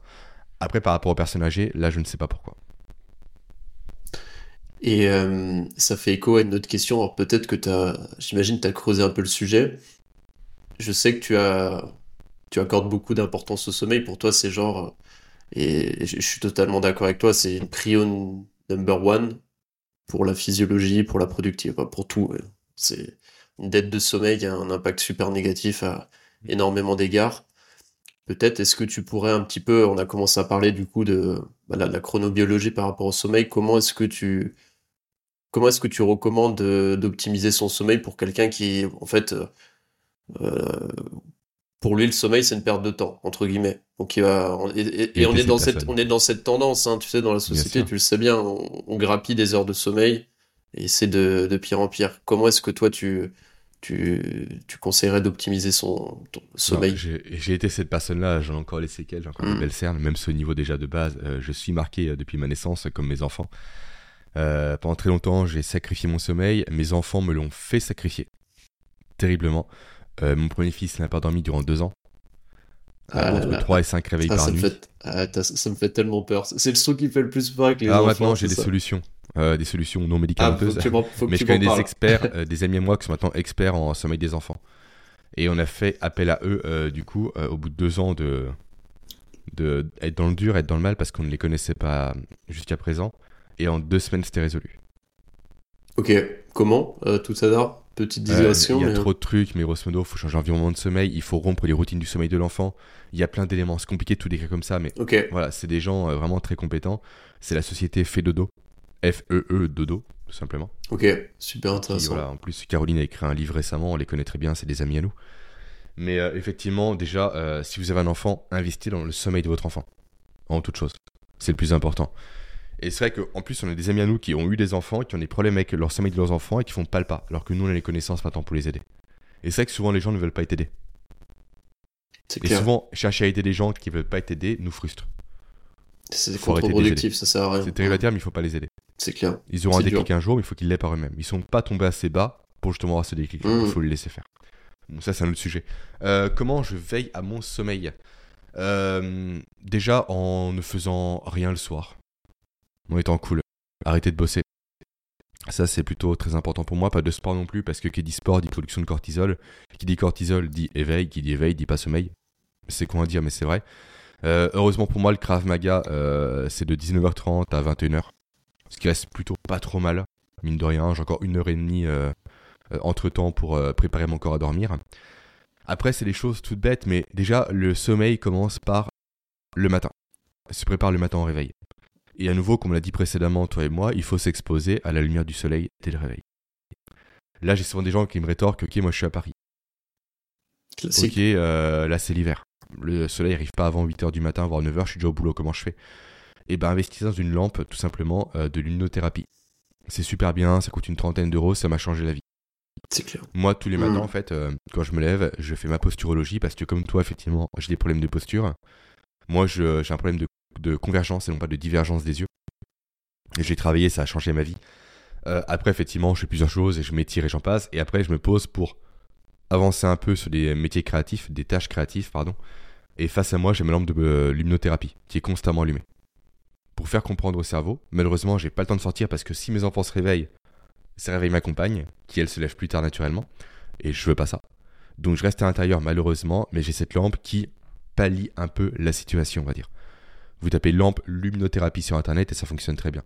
Donc vraiment une lumière très vive le matin pour dire au cerveau humain littéralement ok, là tu lances ta production de cortisol, t'arrêtes ta mélatonine. Parce que plus ça va être fait tôt par rapport à votre chronotype, plus la courbe va s'inverser tôt dans la journée. Donc plus le sommeil viendra tôt également le soir et sera facilité également. Après c'est bête mais pour endormir il faut euh, se dépenser. Effectivement si on est constamment assis sur une chaise du matin au lever, il n'y aura pas la pression du sommeil qui va se mettre en place par la production notamment d'adénosine. L'adénosine, c'est un marqueur de fatigue. Plus on va se dépenser au niveau cognitif et surtout au niveau physique, plus l'adénosine va s'accumuler, plus la pression du sommeil sera forte et plus on aura envie d'aller se coucher. Et après, la mélatonine prend le relais. Et pour ça, bah marchez, tout simplement, faites du sport, activez-vous, euh, prenez l'habitude de vous garer plus loin que votre lieu de travail. Vous partez en course, garez-vous à l'opposé du parking et pas vers l'entrée. Jouez avec vos enfants. Jardiner, bricoler, soyez en mouvement tout simplement. C'est important, et là on va mettre en évidence un concept qui est intéressant qui s'appelle le NEAT, N-E-A-T, pour Non-Exercise Activity Thermogenesis. En fait, c'est des activités de base qui, tout simplement, mettent en mouvement sans créer de thermogénèse. Donc sans, sans qu'on soit réellement actif à 100%, sans qu'on fasse réellement du sport. C'est du jardinage à nouveau, c'est du bricolage, c'est faire le ménage, c'est juste marcher dans sa maison, se déplacer. Juste activez-vous, quoi, bougez. C'est vrai que c'est un mot important, mais bougez. Parce que si le corps n'a pas besoin de se reposer, il n'ira pas se reposer. Après, tu as le grand poncif de arrêter effectivement les écrans le soir. Super important. Mm. Euh, à défaut, c'est un palliatif, on va dire, mais mettez des lunettes qui filtrent la lumière bleue. La lumière bleue, oui. Voilà, parce qu'en fait, tout simplement, la lumière bleue, qu'est-ce qu'elle envoie comme signal au cerveau Que c'est le jour? Tout simplement. Donc forcément, si c'est le jour, le corps va mettre en place des réactions métaboliques propres à la journée. Et donc pas propres à la soirée donc des réactions métaboliques qui vont empêcher le sommeil. Euh, après, euh, des chambres froides, idéalement, parce qu'une chambre trop chaude induit un mauvais sommeil, parce que le corps a besoin de baisser de 1 degré pour passer de l'état d'éveil à l'état de sommeil. Ensuite, euh, est-ce qu'il y a d'autres choses un peu que je pourrais te dire par rapport à ça? Là, je teste la lumière rouge. Pour ah, l'instant, je n'ai pas encore assez testé longtemps pour te dire si c'est efficace ou pas, il paraît que ça l'est. Et effectivement, déjà tamiser les lumières le soir, c'est super intéressant. Et un truc que j'aime bien faire mettre en place par rapport à mes clients, c'est reproduire le cycle du soleil chez soi. Autrement dit, le soleil, le soir, il est où? Il n'est pas dans le ciel, il n'est pas au zénith. Il n'est pas au plus haut par rapport à soi. il n'est pas à l'horizontale, on va dire. À la verticale, pardon. Il est justement à l'horizontale. Donc, idéalement, le soir, coupez les lumières du plafond et mettez des lampes sur pied. Et des lampes sur pied qui sont sur une teinte orangée. Et pas une teinte blanche ou bleue. Pour reproduire un peu ce cycle du soleil en quelque sorte. C'est assez intéressant. Un autre élément, là je balance pas mal d'idées un peu dans tous les sens, hein, ce qui me vient à l'esprit, euh, ce sont les couvertures lestées. Moi ça a changé ma vie. Qu'est-ce que c'est ça, couverture lestée? C'est une couverture qui pèse en fait euh, entre 5 et 10% de ton poids. Ok. Moi, une couverture qui fait 8 kilos chez moi. Ah, D'accord, ok. Et c'est juste connaissais génial. pas ça. Franchement, franchement, essaye, c'est royal. En fait, même pour les enfants, au début, c'était pour traiter l'autisme. Et en fait, tu te sens juste apaisé. Comme si t'avais un câlin, toi, en fait. T'es vraiment blotti. Et moi, ça Ok, c'est génial ça. T'as des personnes qui s'oppressent. Une personne qui a un syndrome des jambes sans repos, c'est oppressif.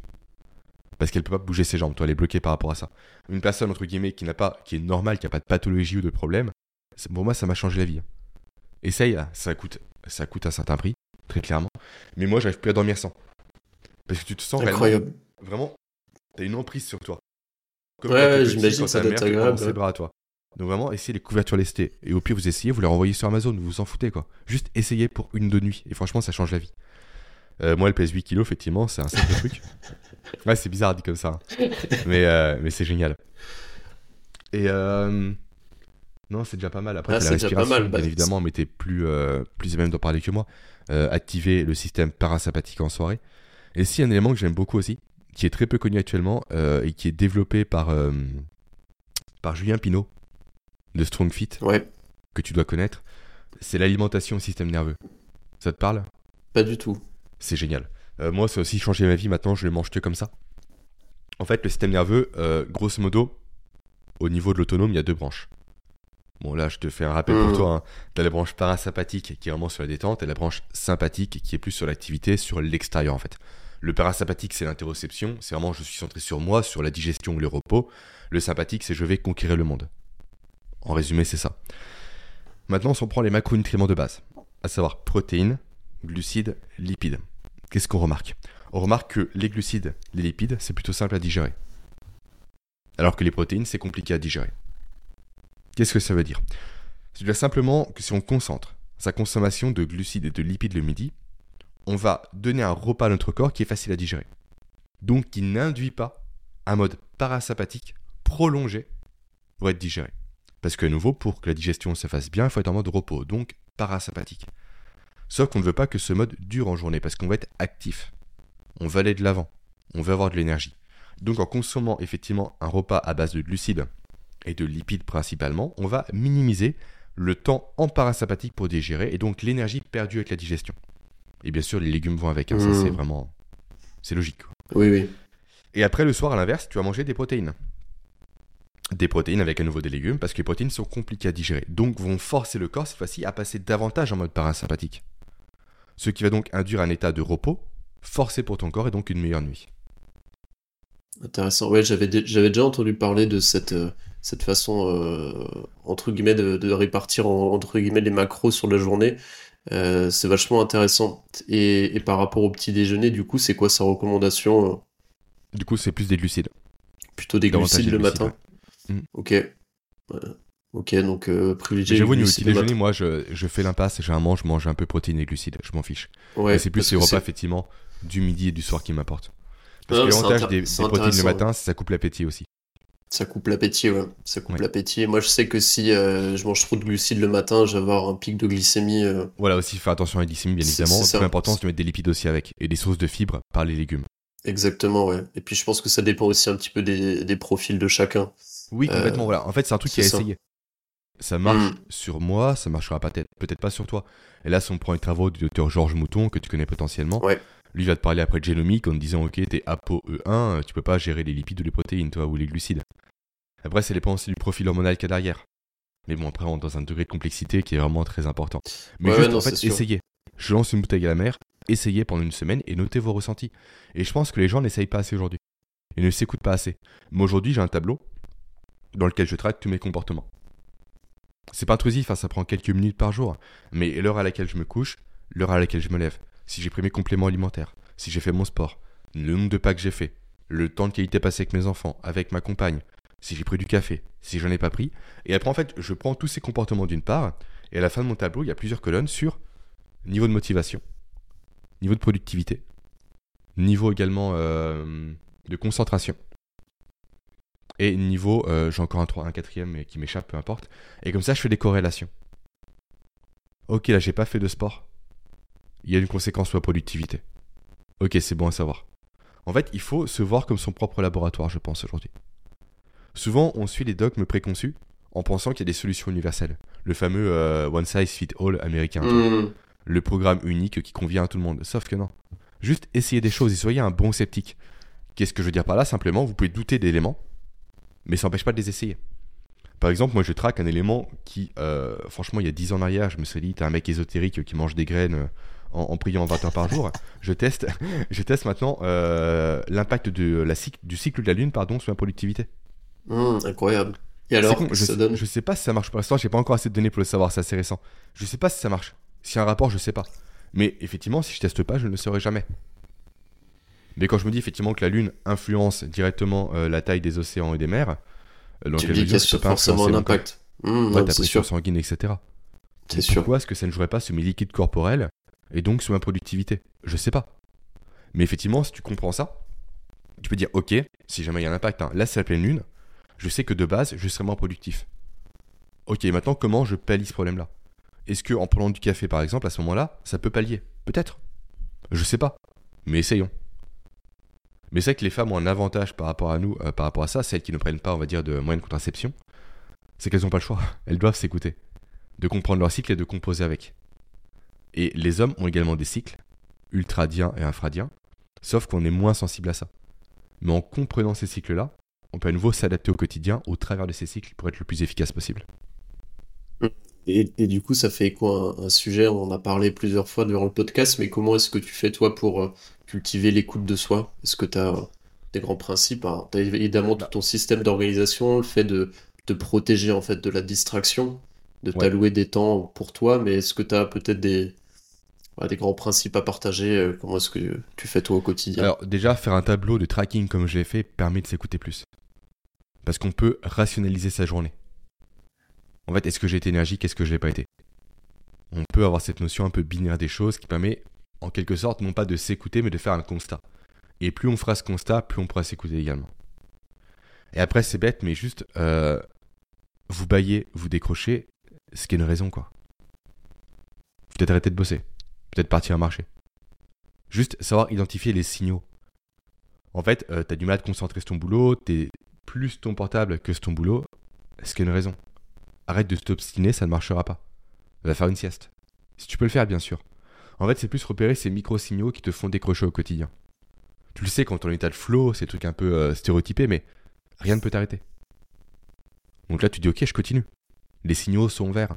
Mais dès lors que tu veux constamment, tu penses constamment à manger, à faire autre chose, que tu bailles constamment, que tes yeux te piquent, euh, juste saisis ces signaux-là, prends-les, et après, avise quoi soit tu t'obstines, mais du coup tu en paieras les conséquences, au niveau de ton boulot ce sera pas qualitatif, soit tu les écoutes et tu fais un break. Mais c'est plus effectivement être capable de repérer les micro-signaux. C'est pas évident. Hein. C'est pour, moi ça me parle beaucoup, hein. mais je pense que tu vois, pour beaucoup de gens, c'est même ça, reste tout à fait abstrait tout ça en fait. Même d'avoir la conscience que en fait je suis fatigué ou que je baille plus ou que je suis pas productif. les gens sont constamment fatigués mmh. Bah c'est ça. Les gens sont constamment fatigués. À nouveau, la norme n'est pas la normalité. Pour eux, être constamment fatigué, avoir un coup de barre terrible entre midi et deux, c'est normal. Euh, non. C'est à manger des aliments de MERDE qui créent un pic de glycémie, qui créent une hypoglycémie réactionnelle qui te fatigue. Ça, c'est la conséquence en fait. Mmh. En fait, ta fatigue, c'est pas la normalité, c'est tout simplement un symptôme. Maintenant, on remonte à la cause. Et c'est pour ça, effectivement, dans mes contenus, euh, que j'aime aller au fond des choses. En fait, pour moi, la connaissance passe par la compréhension et passe par la responsabilisation. C'est pour ça que j'aime tant la physiologie et le corps humain. Parce que tu peux tout expliquer avec. Quasiment, bien sûr, hein, je mets des guillemets. Mais tu peux expliquer effectivement qu'en mangeant euh, du pain le midi, tu vas avoir un pic de glycémie, qui va induire une hypoglycémie réactionnelle, qui va te fatiguer. En fait, le corps humain fonctionne comme ça. C'est acté, c'est su, c'est écrit, c'est validé, c'est prouvé. Peu importe le synonyme, c'est mmh. ça. En fait, c'est la conséquence logique. Maintenant, ok, je te l'ai dit. Tu le sais. Qu'est-ce que tu fais? Soit tu continues, t'en fais les frais, mais tu te plains pas comme quoi t'as pas de chance. T'as de dire que c'est l'état, c'est la météo, je suis né comme ça. Non, ça c'est faux, c'est des conneries, tu te mens toi-même. Ou soit maintenant tu le sais, tu agis. Et tu vois la différence. Et la prochaine fois que tu vas faire une connerie, tu seras capable de te dire ok, le problème, à fatigue vient de là. Maintenant demain, soit je rebondis, soit je continue. Mais j'assume les conséquences. Moi, cette notion de responsabilisation est, essentielle aujourd'hui. Les gens sont de moins en moins responsables. C'est constamment la faute de l'État, du manque de chance, de ses enfants, etc. Je dis pas que ces facteurs ne jouent pas. Bien sûr qu'ils jouent. Mais dans tous les cas, même s'ils jouaient, qu'est-ce que tu peux faire? Rien. Joue sur les leviers que tu as à disposition. Ta nutrition en est un, ton sommeil en est un, ton mouvement en est un. Et en fait, il y en a plusieurs et on peut les activer. Donc, effectivement, il faut déjà euh, comment dire, donner au corps les bons ingrédients pour qu'il puisse être efficace. C'est la base. C'est vrai que c'est paradoxal, mais plus on est en bonne santé, plus on prend soin de son corps, plus on prend soin de son alimentation, de son sommeil, plus les écarts, on les ressent. Bah oui, c'est clair. C'est clair. Parce qu'on touche en fait un niveau, entre guillemets, d'excellence de son corps. C'est jamais excellent. Mais forcément, plus tu tends vers l'excellent, plus quand tu retournes vers la médiocrité, ça va se remarquer. Effectivement, les gens lambda mm. qui ont constamment un mauvais mode de vie, un mauvais mode alimentaire et j'en passe, ils sont un peu dans un ventre mou. Où au final, la fluctuation n'a pas d'importance. Parce qu'ils la ressentent pas. Ils sont déjà bas en quelque sorte, donc bas ou plus bas, c'est pas si important, tu vois. Mais c'est comme pour une voiture. T'as ton ancienne voiture, tu la quittes pour une voiture de sport, tu roules avec pendant, je sais pas, pendant 6 mois. Tu vois une petite différence, c'est pas si important que ça. Mais quand tu reviens à l'ancienne voiture, tu dis, oh putain, oui, effectivement, oui. Ouais, oui, tu vois, rien tu vois c'est la nuit et le, jour. Exactement. Le gap est plus compliqué à percevoir du, euh, du bas vers le haut que du haut vers le bas. Donc plus vous allez prendre soin de vous avec les podcasts de Boris, avec ses invités, avec des contenus comme les miens, avec des livres, etc., avec des vidéos YouTube et j'en passe, plus vous serez à même effectivement de comprendre ses ressentis, de vous écouter. Parce que si le corps de base est médiocre en quelque sorte, plus de médiocrité va pas changer grand-chose. Mais s'il est excellent, entre guillemets, plus la médiocrité va l'impacter directement. Moi, je le sens. Hein. Si je me couche une demi-heure plus tard, je sens qu'un impact le lendemain. Mmh, c'est clair. C'est qu'on peut se dire c'est terrible en fait, c'est une mauvaise vie. Bah non, parce que je connais mes ressentis maintenant. Et c'est ce qui m'empêchera potentiellement à 80 ans d'être un légume. Ça, ça me fait penser, tu vois, on avait eu c'est Quentin euh, Viard qu'on a, qu'on a en commun qui, avait qui m'avait parlé de ce concept. Ouais, J'ai un podcast en commun sur les enfants. Ouais, j'invite tout le monde à aller écouter s'il y a des parents dans l'audience. Mais effectivement, il m'avait parlé quand on a enregistré notre épisode et ça m'avait marqué, euh, euh, tu sais, des fameux moments euh, Kensho et Satori, culture japonaise, qui disait effectivement, as, alors je sais plus lequel c'est, mais il y en a un. Effectivement, c'est entre guillemets la prise de conscience par, on va dire, la cultivation de l'écoute de soi au quotidien. Mhm. Et l'autre modèle était effectivement la prise de conscience par un événement, on va dire, plus traumatique, un choc.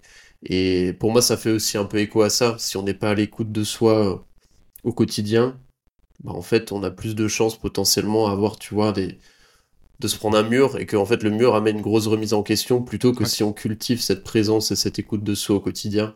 Ça permet de faire des, petites itérations tous les jours et de progresser. pas de euh, chance. C'est ça en fait. En fait, je me rends pas compte que mes comportements du quotidien m'ont amené à un tel résultat qui est négatif. Toi, c'est comme ma mère a eu un cancer du sein récemment. Pardon. Et du coup, ce qui est soigné, c'est quoi? C'est la tumeur. Hmm. Sauf que si de base, tu soignes pas le comportement qui t'a amené à avoir la tumeur, bah, tu vas avoir une tumeur. C'est con, mais c'est logique en fait. Les gens, aujourd'hui, on traite constamment le symptôme et pas la cause. On ne remonte jamais jusqu'à la cause.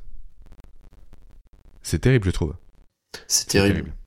C'est terrible. C'est ce travail-là de comprendre. Après, effectivement, c'est un travail qui demande un long cheminement. On est bien d'accord. Sauf que votre corps, vous en avez qu'un, c'est votre véhicule. Si vous le négligez, et eh ben c'est foutu. Et moi, j'aime mieux en prendre soin avant d'être dans un mur que après avoir pris le mur. Hmm, bah c'est clair, moi pareil. Tout pareil. Mais c'est. Sujet intéressant du coup de comprendre la cause euh, de la cause de la cause. Toi, qu'est-ce que. C'est le principe aristocratique, ouais. Ouais, toi, toi qu'est-ce que tu. Est-ce que tu as des outils que. Euh, des grands principes? Je sais que bah, tu vois, moi, je sais que la respiration m'a beaucoup aidé pour euh, travailler l'écoute de soi, pour travailler la connexion à soi, et puis euh, même cultiver un peu des états de conscience, euh, on va dire, altérés, modifiés. Je pense que tu peux aussi toucher ça dans en méditation, dans la pratique d'un art manuel, dans le sport. comment est-ce que tu cultives, toi, ces moments de pleine présence, de flow, de, connexion où t'as vraiment, euh, bah, tu fais, enfin, t'es vraiment connecté à fond avec euh, le, présent, le soi. Ou... Qu'est-ce que bah, Moi, c'est vraiment durant la marche. C'est la marche, ok. Et la musculation et le sport de façon générale. Et même le plus, le plus significatif, c'est le Krav Maga maintenant. Et je pense que je peux le généraliser à tous les sports de combat parce que t'es forcément dans l'instant présent. T'as pas le choix. Quand t'es face à quelqu'un qui cherche à te, euh, à te taper, entre guillemets, parce qu'on est sur un sport de self-défense et pas un sport de combat, en fait, la pression est tellement importante que t'es forcément dans l'instant présent. À écouter ton corps, tes ressentis, tes déplacements et à analyser l'autre. En fait, t'as pas le choix. Tu tu peux pas penser à tes enfants, à ton boulot, etc. C'est impossible parce que dès que tu penses à ça, t'es mort. Donc je trouve qu'un sport de combat est une super solution. Là où j'ai le plus de mal avec la méditation, toi par exemple. Beaucoup plus. C'est effectivement, euh, je, un peu comme toi, je pense que c'est pas fait pour tout le monde la méditation. Enfin, ça peut, ça peut. Mais effectivement, moi je trouve que le sport, moi c'est pareil. Le sport, ça m'amène beaucoup de, et de présence et, ça m'a reconnecté à mon corps. Parce que moi pendant des années, tu vois, j'étais très déconnecté du corps. Très déconnecté, très déconnecté des sensations, des ressentis parce qu'en fait, euh, je pense que je bougeais plus assez. Euh, et, tu vois, moi, dans les personnes que j'accompagne qui sont, euh, qui ont un système nerveux souvent très dérégulé, qui sont stressés, bah en fait, tout passe par le, la, reconnexion au corps. Mmh. Et c'est pour ça que la respiration est, est super intéressante. C'est que pour moi, c'est le moyen le plus facile pour se reconnecter au corps. Ça demande pas d'effort, ça demande quelques inspirations, quelques expirations et on peut ressentir les effets bénéfiques en quelques minutes.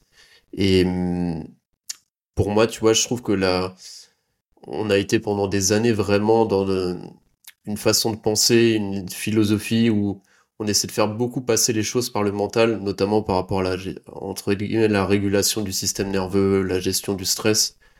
Alors qu'en soi, en fait, euh, pour moi, la meilleure façon de d'amener de la détente est de passer par le corps. Donc reconnecter au corps, c'est, je pense, le meilleur investissement qu'on peut faire, notamment pour les gens qui sont stressés et pas que, pour, pour tout le monde. Mais moi, c'est ce que j'ai observé hein, dans, dans, euh, dans les personnes avec qui je travaille, notamment les entrepreneurs, c'est la déconnexion du corps qui est à l'origine d'un tas de dérèglements au, niveau du système nerveux. Si tu as quelqu'un, tu vois, tu parlais de l'interoception avant, si tu as quelqu'un qui a une bonne interoception, qui sait bien savoir, ok, euh, comment est-ce est comment est-ce que je me sens au niveau de mon épaule droite? Euh, Est-ce que mmh. j'arrive à ressentir, euh, je sais pas, mon pied gauche, mon orteil droit? Si quelqu'un arrive à faire ça, globalement, il y a plus de chances qu'il ait, on va dire, une bonne connexion à son interoception et du coup, qu'il ait moins tendance à être stressé. Quelqu'un qui va être très stressé, bah, tu lui demandes euh, comment est-ce que ça, est-ce que tu arrives à ressentir ton mollet gauche? Souvent il va en être incapable parce qu'en fait il est tellement dans la tête, tellement dans la suractivation du système nerveux de façon chronique qu'il y a une déconnexion qui s'est faite du corps. Et en fait, tu vois, moi, mon, mon, travail au quotidien, c'est de d'aider ces gens à se reconnecter au corps au maximum. Et tu vois, ça passe par ça passe par du sport, ça passe par du mouvement, ça passe par de la respiration, ça peut passer par des techniques dormées. C'est pour ça que le bain froid, par exemple, peut être super intéressant ou la douche froide. en parler, oui. C'est toutes ces, toutes ces façons en fait de ressentir euh, au quotidien les choses, ça amène en fait, pour moi, c'est un vrai travail de rééducation presque que je fais. Mmh. Tu vois, c'est d'amener, euh, ok, petite dose, on ressent les choses, on se reconnecte, euh, parce qu'en fait, euh, aujourd'hui, je pense qu'on a, on est dans un monde très intellectuel, malgré tout, quoi. Oui. Mmh. Complètement. Mais c'est vrai que le bain froid, la douche froide, c'est juste génial pour se reconnecter à soi. En fait, toutes les situations, on va dire, de bon stress. Parce qu'il y a forcément le bon stress et le mauvais stress. Le bon étant le stress, on va dire, euh, ponctuel. Le mauvais étant le stress chronique. Mm. Mais effectivement, quand tu es en plein sport de combat, quand tu es sous une barre de l'opé couché qui est assez lourde, quand tu es euh, sous une douche froide, en fait, tu ne peux que penser à toi. Parce que ton corps, justement, mobilise son énergie pour quitter la situation actuelle. Et pour ça, forcément, ça passe par l'écoute de soi. Par comment je peux m'en sortir. Tu penses pas à tes enfants. Tu penses pas à ton travail. Tu penses pas à la guerre en Ukraine. Tu penses à rien, à la réforme des retraites. Tu t'en fous en fait. T'es seul avec toi-même. Maintenant, il faut t'en sortir. Ou il faut durer plus longtemps. Et c'est vrai que ce que j'aime bien par rapport à ça, c'est ce qu'avait dit Pierre Dufresne dans le stage qu'on a fait ensemble. quand je dis ensemble, c'est toi, moi et toutes les personnes qui sont Mhm. au CNH, euh, cette notion de ne pas chercher. En fait, aujourd'hui, on, on quantifie tout. Ok, je prends une douche froide durant 10 secondes, 20 secondes, 40 secondes. Sauf que quand tu es 10 secondes après une bonne nuit, c'est pas 10 secondes après une mauvaise nuit. Ta capacité adaptative ne sera pas la même. Lui parle de mur d'adrénaline. En fait, au bout de 5 fois, 5, 10, peu importe, on le détermine à l'avance ça, mais où je veux sortir et où je ne sors pas, je peux arrêter. Donc des fois, les 5 fois vont durer, là je parle de la douche froide bien sûr, hein, vont durer 10 minutes, en grossissant le trait, et parfois ça va durer 5 secondes. Mais c'est ok, parce que ton état physiologique actuel te permet de tenir que 5 secondes. Aller jusqu'à 10 minutes serait contre-productif, parce que tu n'aurais pas les ressources pour t'en sortir. Donc c'est une nuance super importante. Et aussi, c'est pas de rebondir par rapport à un truc important, c'est que tu as un très bon niveau en respiration, Boris, à l'heure actuelle, tu es formé par, à ça, par rapport à ça, pardon, tu formes des gens aussi aujourd'hui, et ça peut effrayer des personnes. De se dire, ok, il faut que j'atteigne ce niveau actuellement. Sauf que non. Commencez par un petit pas. Juste commencer par 2-3 exercices, 2-3 minutes par jour et c'est tout.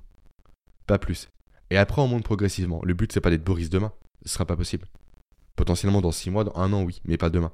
Et souvent, les gens ont une barrière à l'entrée par rapport au froid, par rapport au sport, la respiration, le jeûne intermittent. Peu importe, Mm. tous ces sujets vraiment intéressants, parce qu'ils se fixent des objectifs beaucoup trop hauts, parce qu'ils se fient simplement aux gens sur Instagram, aux coachs qui, eux, ont atteint un niveau d'excellence. Donc, soit ils ne passent pas à l'action à cause de la friction que ça peut générer, soit ils passent à l'action beaucoup trop fort, ce qui crée un échec, ce qui démotive. Parce que qui dit échec dit production de cortisol, dit baisse des ressources disponibles, dit conditions de survie en danger pour le cerveau humain. Donc faites des petits pas. C'est Tout simplement, c'est super précision, important, c'est essentiel. Clairement. Et j'adore le concept du 1 vaut mieux que 0. Moi, des fois, j'ai pas envie de faire un truc, ok, bah je fais les minimums syndicales. Juste 1 vaut mieux que 0. Il faut mieux faire une chose que de ne rien faire. C'est clair. Une pompe par jour vaut mieux que 0 pompe par jour. C'est clair. Même si une pompe par jour, ça n'amènera à rien, mais ça sera toujours mieux que 0 pompe par jour. Fameux effet Ouais, cumulé. Ouais, c'est ça complètement. Et prenez votre temps, quoi. Prenez votre temps, c'est pas une course, c'est une course qu'avec, qu'envers, pardon, vous-même, et pas envers les autres. Donc, non, faut arrêter c'est de mettre des barrières mentales, commencez doucement, quoi. 100% d'accord avec ça. Il y a un dernier sujet que je voulais aborder avec toi avant qu'on passe à la fin de cet épisode. Euh, c'était par rapport au microdosing. Euh, moi, c'est un sujet qui m'intéresse beaucoup et je vais t'expliquer pourquoi. Bah, comme tu le sais, moi, je m'intéresse beaucoup à tout ce qui est euh, travail sur le système nerveux, gestion du stress et de l'anxiété, parce que moi, c'est un sujet qui me parle énormément pour avoir été, bah, comme tu le sais, en, stress chronique durant une période de ma vie en tant qu'entrepreneur. Il y a énormément d'études en ce moment et d'expérimentations qui se sont faites sur, euh, on va dire, le microdosing. Euh, quand je parle de microdosing, c'est euh, notamment pour moi de microdosing de psilocybine. Ça peut être aussi fait que de, du LSD. Et il y a toute une tendance de fond depuis des années, notamment outre-Atlantique aux États-Unis, où il y a, il y a, on va dire, il y a deux, il y a, il y a deux en branches que moi j'ai pu voir. C'est soit la branche, on va dire, des créatifs de la Silicon Valley, des Steve Jobs et compagnie, euh, qui expérimentent ça à- pour but de créativité, on va dire, de productivité. Et il y a une autre branche qui est euh, plutôt sur euh, cultiver l'awareness et, euh, Mhm. et grosso modo gestion du stress et de l'anxiété. Euh, je l'ai expérimenté hein, pendant un mois, moi, il y a, il y a quelques, enfin, c'était il y a, il y a deux mois. Euh, quel a été, toi, ton... Est-ce que je sais que tu as un petit peu expérimenté, quel a été ton, ton retour d'expérience à ce sujet euh, et quelle a Déjà, été ta motivation première? Ce n'est pas légal en France. Tout à fait. Voilà, je, tiens, je tiens à le préciser, Mhm. la psilocybine, c'est un champignon qu'on trouve partout en France, mais qui n'est pas légal en France en microdosing. Voilà, allez chercher à comprendre, à, à comprendre le paradoxe. On parle vraiment de la psilocybine, je pense, parce que LSD et tout, là, ça commence à être peu touchy. Euh, la première fois que j'en ai pris, ça m'a vraiment fait un effet assez particulier. Un effet tunnel. En mode vraiment full concentration, très productif et j'en passe. J'ai réellement ressenti. Euh, après le microdosing, il y a plusieurs pro- protocoles qui existent, dont le protocole Fadiman qui est le plus connu. Euh, c'est un mycologue très, très connu qui euh, explique simplement, en fait, c'est comme le café. On va s'accoutumer au microdosing. Donc, si on veut en prendre, il faut savoir alterner les jours avec prise et les jours sans prise. Lui, de mémoire, recommande, je crois, prise sans prise, prise sans prise, prise sans prise et deux jours off. C'est ça. Pour initialiser, après on reprend. Mhm. Après, il y a aussi le protocole de Paul Stamets qui est un peu plus poussé. où je crois que c'est 5 jours de prise et puis après off durant plusieurs jours. Je l'ai plus en tête précisément, mais peu importe. moi, réellement, j'ai ressenti au tout début des effets positifs, mais je me suis rapidement accoutumé au microdosing. C'est mon cas personnel encore une fois. Mmh. Donc effectivement, j'ai ressenti réellement l'effet tunnel, la concentration, mais ça n'a pas été une révélation non plus. Mais après, il faut essayer. Il faut trouver sa dose. Il faut savoir également comment bien se microdoser. Qu'est-ce que je veux dire par là? On en revient à ce qu'on a dit précédemment par rapport à la fatigue au sport. Précédemment, ça fait déjà une bonne demi-heure, voire une heure qu'on en a parlé, mais c'était précédemment. Euh, se microdoser. En fait, c'est quoi? C'est exiger, exiger pardon, plus de son corps. Tout simplement. On veut le pousser au-delà de ses capacités entre guillemets naturelles. À nouveau, c'est pas une drogue, c'est pas révolutionnaire, mais c'est le cas. On veut augmenter les capacités qu'on n'a pas actuellement. Donc, faire ça quand on est fatigué, c'est tirer trop sur la machine. C'est comme pour le café. Il ne faudrait pas consommer de café quand on est fatigué. Parce que le crash de caféine qu'il y aura derrière sera beaucoup plus violent. Et va d'autant plus fatiguer le corps. Donc, si vous voulez vous microdoser, faites-le. Hein. Effectivement, c'est illégal. Ça se commande très facilement. Je ne vais pas donner de site, mais c'est très simple à avoir. C'est pas passible de prison, c'est pas de la drogue. Hein. C'est simplement un champignon qui est euh, déshydraté. Ni plus ni moins. Donc, si vous voulez le faire, effectivement, attendez les bonnes conditions. Avoir de l'énergie, ne pas avoir de stress. En fait, il faut que tout se passe bien, quoi. faut que ce soit un plus et non pas un palliatif à nouveau. faut pas que ce soit une béquille. Après, commencez doucement avec les microdoses recommandées. C'est, euh, c'est pas appétissant. Tu peux confirmer, je pense. C'est caoutchouteux. C'est pas terrible, effectivement. C'est pas terrible. On se régale pas. Non, non, c'est c'est compliqué à C'est un un peu caoutchouteux. C'est caoutchouteux, voilà. C'est tout ce qu'il faut pour être repoussant. Mais juste, voilà, il faut essayer à nouveau. Moi, ça a eu des effets sur les premières doses. Après, ça n'en a plus. J'ai terminé toute ma cure de microdosing pendant un mois. Et au final, à la fin, j'avais quasiment pas d'effet. Hmm. Après, euh, mon niveau de productivité n'est pas un niveau, on va dire, façon de parler, moyen. J'ai un bon niveau à l'heure actuelle. Donc par rapport à une personne qui a un niveau plus classique, qui a du mal à se concentrer, j'en passe, ça peut être avoir un effet qui est différent. Tout à fait, ouais. à nouveau, c'est pas du one size fit all. Ça va dépendre de vous. C'est les gens n'aiment pas cette réponse-là, je suis désolé, mais ça dépend. Juste essayez. Moi, je sais que le café, donc là, c'est du déca parce que j'en bois maintenant qu'un jour sur deux, voire moins. Euh, là, faut que tu le vois à la caméra quand même. Euh, à une époque, j'étais accro au café. Et ça me faisait plus effet. Autant, dire, autant te dire pardon, que lorsque mon fils ne faisait pas ses nuits le premier, à la fin des deux ans, je tournais à deux cafetières par jour. Et je dis bien cafetière. Hein. Mmh. Et pas cafetière de café euh, dilué américain, non. Je faisais euh, mon café moulu, etc. Je le surdosais, quoi. J'en tremblais littéralement. Mais j'avais plus cet effet de concentration. Mmh. Parce que je m'étais adapté. C'était trop. Mmh. Alors que je donne un café à Aurélie, ma compagne, je pense qu'elle monte dans les tours immédiatement. C'est clair. Et moi, l'inverse, c'est l'alcool. Vu que je bois pas d'alcool, je prends un verre d'alcool, je le sens immédiatement. Tu le sens immédiatement. Une personne qui a qui l'habitude d'en consommer, n'aura aucun effet. Ça dépend du gabarit, ça dépend du poids, ça dépend de la condition physique, de l'énergie, ça dépend de tellement de choses. Je peux pas vous dire à l'avance si ça va marcher ou non. Mais à nouveau, essayez juste. Moi, j'ai ressenti à nouveau des effets positifs. Les premiers jours, pas le reste. Hmm. Après, il y a un autre élément qui est assez intéressant, qui est plutôt euh, ludique. C'est Quentin Viard, justement, qui m'a fait euh, découvrir. Ce sont les cafés microdosés en champignons. Je sais pas si tu connais. Si, j'en ai entendu beaucoup parler, il m'en avait parlé aussi, euh, Quentin. Alors, si t'aimes bien le café, t'en prends pas parce que c'est du café lyophilisé qui est immonde. Mais après, voilà. Et en fait, je sais pas en quelle mesure ça marche réellement parce que euh, qui dit forcément café dit exposition de la microdose, donc soit en psilocybine, soit en Lion's Med et j'en passe, à une forte chaleur avec l'eau. Dans quelle mesure la température de l'eau dégrade pas la microdose, je sais pas. Pas essayé de mon côté, non. Mais je, vois, que c'est une, grosse tendance en ce moment. ouais, c'est une grosse tendance. Bah, nouveau, c'est comme le bulletproof coffee, euh, coffee etc. C'est un truc euh, facile à consommer, bien marketé, ça passe bien. Peut-être que ça marche. Peut-être pas. Moi, j'ai essayé, j'ai pas senti d'effet positif. Mais mine de rien aussi, joue dans tout ça votre croyance dans le produit. On en revient à Carl Friston en fait. C'est exactement le principe du placebo. Si vous êtes convaincu que ça va apporter de l'énergie, euh, du bien, des bénéfices et j'en passe, il y a de grandes chances que ça le fasse. Du coup, où est le problème? Parce que c'est pas mauvais pour la santé. Donc faites-le. Par contre, si de base vous partez défaitiste, ça marchera jamais. Ça passe, effectivement, ça marchera pas. Ça sert strictement à rien. Donc soyez neutre, accueillez le produit et essayez. Toujours tester, effectivement. Ouais. Effectivement. Comment est-ce que tu te vois dans 5 ans? Qu'est-ce Comment tu vois la suite un peu pour toi? Dans 5 ans euh, C'est quoi ta grande vision? Toujours un physique au top. Euh, dans 5 ans, j'aurai 36 ans. Et c'est vrai que c'est con, mais ça fait un peu personne qui s'occupe que de l'appareil et de l'apparence, mais je suis pas d'accord parce que ça représente la santé. Mm. Mais j'ai toujours eu un bon corps, euh, avec vraiment, j'étais à mon, à mon prime, on va dire, à mes 22 ans. Et en fait, maintenant, en fait, je me dis que c'est très simple d'avoir un beau physique à 20 ans, plus compliqué à 30, encore plus dur à 40, encore plus compliqué à 50, et j'en passe. Et constamment, les proches me rabâchent, ok, c'est bien beau, t'es jeune, etc., mais tu vas tout perdre. En fait, moi, je pourrais qu'à 50 ans, j'aurai encore un physique de dingue, toi. Et c'est con à dire, mais en fait, je vais être la personne. En fait, moi, je vais être un modèle pour mes enfants. Si je résume.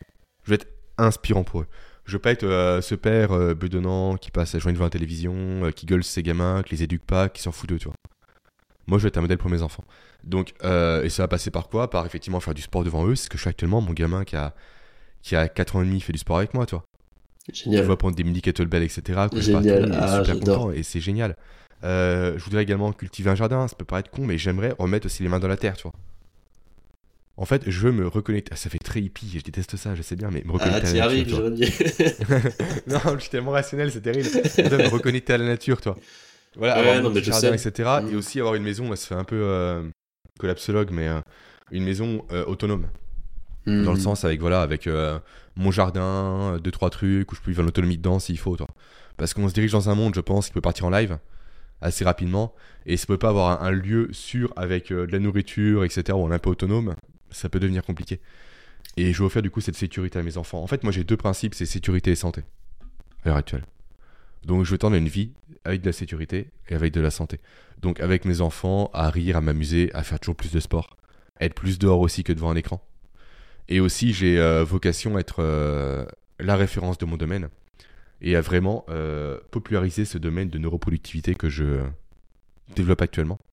Qui pour fait qui reprend simplement les concepts qu'on a vus ensemble tout au long du podcast, à savoir vraiment aborder la productivité non pas que par le prisme des outils, mais euh, via un spectre beaucoup plus large, et aider justement euh, à mon niveau les personnes à se reconnecter à elles-mêmes et à comprendre en quoi leurs comportements ont des conséquences. Donc voilà, vraiment faire du sport, entretenir un beau physique, être un modèle pour mes enfants, avoir un petit jardin, une belle baraque, c'est un peu stéréotypé je sais, et euh, Génial. ju- juste profiter toi. Il y a plein de Génial. en plus, mais j'aimerais aussi créer un programme complet pour accompagner les parents avec leurs enfants. Parce qu'à nouveau, je pense que si on éduque les enfants, on éduque le monde. Ça fait phrase tellement. C'est clair. euh, Non, mais c'est tellement vrai, peu, je suis etc. d'accord avec toi. Mais effectivement, j'aimerais créer un programme, créer euh, un modèle, créer peu importe comment on l'appelle, que tu donnes à des parents un peu comme toi et moi qui recherchent ça pour aider leurs enfants à développer leur mémoire, leur attention, leur euh, reconnexion à eux-mêmes, pour qu'ils puissent survoler les études. Aujourd'hui, les études sont devenues vraiment un fardeau. C'était le cas à notre époque, c'est encore pire aujourd'hui. Et en fait, je trouve qu'un enfant aujourd'hui, c'est l'envoyer au bagne que de l'envoyer à l'école. Donc si on peut donner les clés, même pour les parents en fait, hein, te taper des devoirs le soir, t'as pas envie quoi. Je suis désolé, mais t'as pas envie. T'as la flemme, c'est compliqué, t'en as ras le bol. Donc donner les clés des choses toutes bêtes, mais comme la répétition espacée. En fait, tout ce que devrait apprendre l'école aux enfants et aux parents, j'aimerais pouvoir le donner. Pour que les enfants réellement puissent survoler l'école, puissent prendre du plaisir et puissent ne pas sacrifier leur soirée et leur week-end à réviser des putains de devoirs à la con, quoi. Via des méthodes qui ne marchent pas. Et on sait qu'elles ne marchent pas. La répétition forcée ne marche pas. Ça marche pour retenir sur du court terme, pas sur du long terme. Alors que la répétition espacée, avec le rappel actif, ça marche. Et ça prend 20 formats de temps. Et ça devient ludique. Et je trouve aussi qu'on. J'aimerais aussi avoir un côté ludique par rapport à ça. En fait, ça manque le jeu, quoi. Aujourd'hui, toutes les espèces animales apprennent par le jeu. Sauf l'humain. Aujourd'hui, le jeu est mal vu. À l'école, tu joues, t'es mal vu. Mais regarde deux lionceaux, ils apprennent à se défendre et à chasser en jouant entre eux En jouant. en se battant entre eux. Les chats apprennent en jouant, les chiens apprennent en jouant, tout le monde apprend en jouant, sauf nous. Parce qu'on est supérieur aux animaux. Non mais arrête ta connerie quoi. Arrête tes bêtises. On est également fait pour jouer, pour s'épanouir, pour être de l'interaction avec les autres. Donc j'aimerais effectivement offrir ça à des enfants plus tard. C'est Et à génial. des parents aussi. hein. Et à des parents. C'est c'est génial et je trouve que cette notion de jeu, euh, tu vois, elle est un peu des fois antagoniste par rapport à la productivité. Tu, tu vois que pour euh, quelqu'un qui connaît rien, le fait de jouer se confronte à cette notion de productivité qui est souvent perçue comme quelque chose de très, on va dire, euh, Mhm.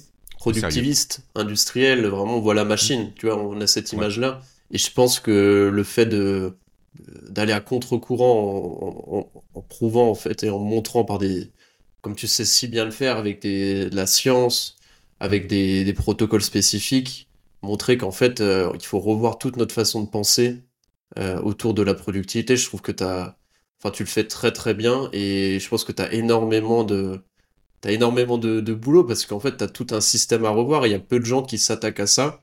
Euh, donc, euh, franchement, moi, je trouve que ce que tu fais au quotidien, c'est c'est super intéressant et c'est génial parce que tu, tu, tu, vas vraiment à contre-courant entre, entre guillemets de tout ce qui se fait et le monde en a besoin. Donc, euh, vas-y à fond, t'as tout mon soutien et je pense que sur le sujet des enfants, je pense qu'il y a énormément de choses à faire aussi. Ouais.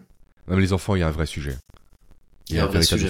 Et quand on voit l'état des enfants à l'heure actuelle, je suis désolé, mais il y a un vrai sujet. C'est alarmant, c'est alarmant, clairement. c'est affligeant. Pour moi, il y a de la maltraitance à tous les niveaux. Même au niveau des émotions. Quoi.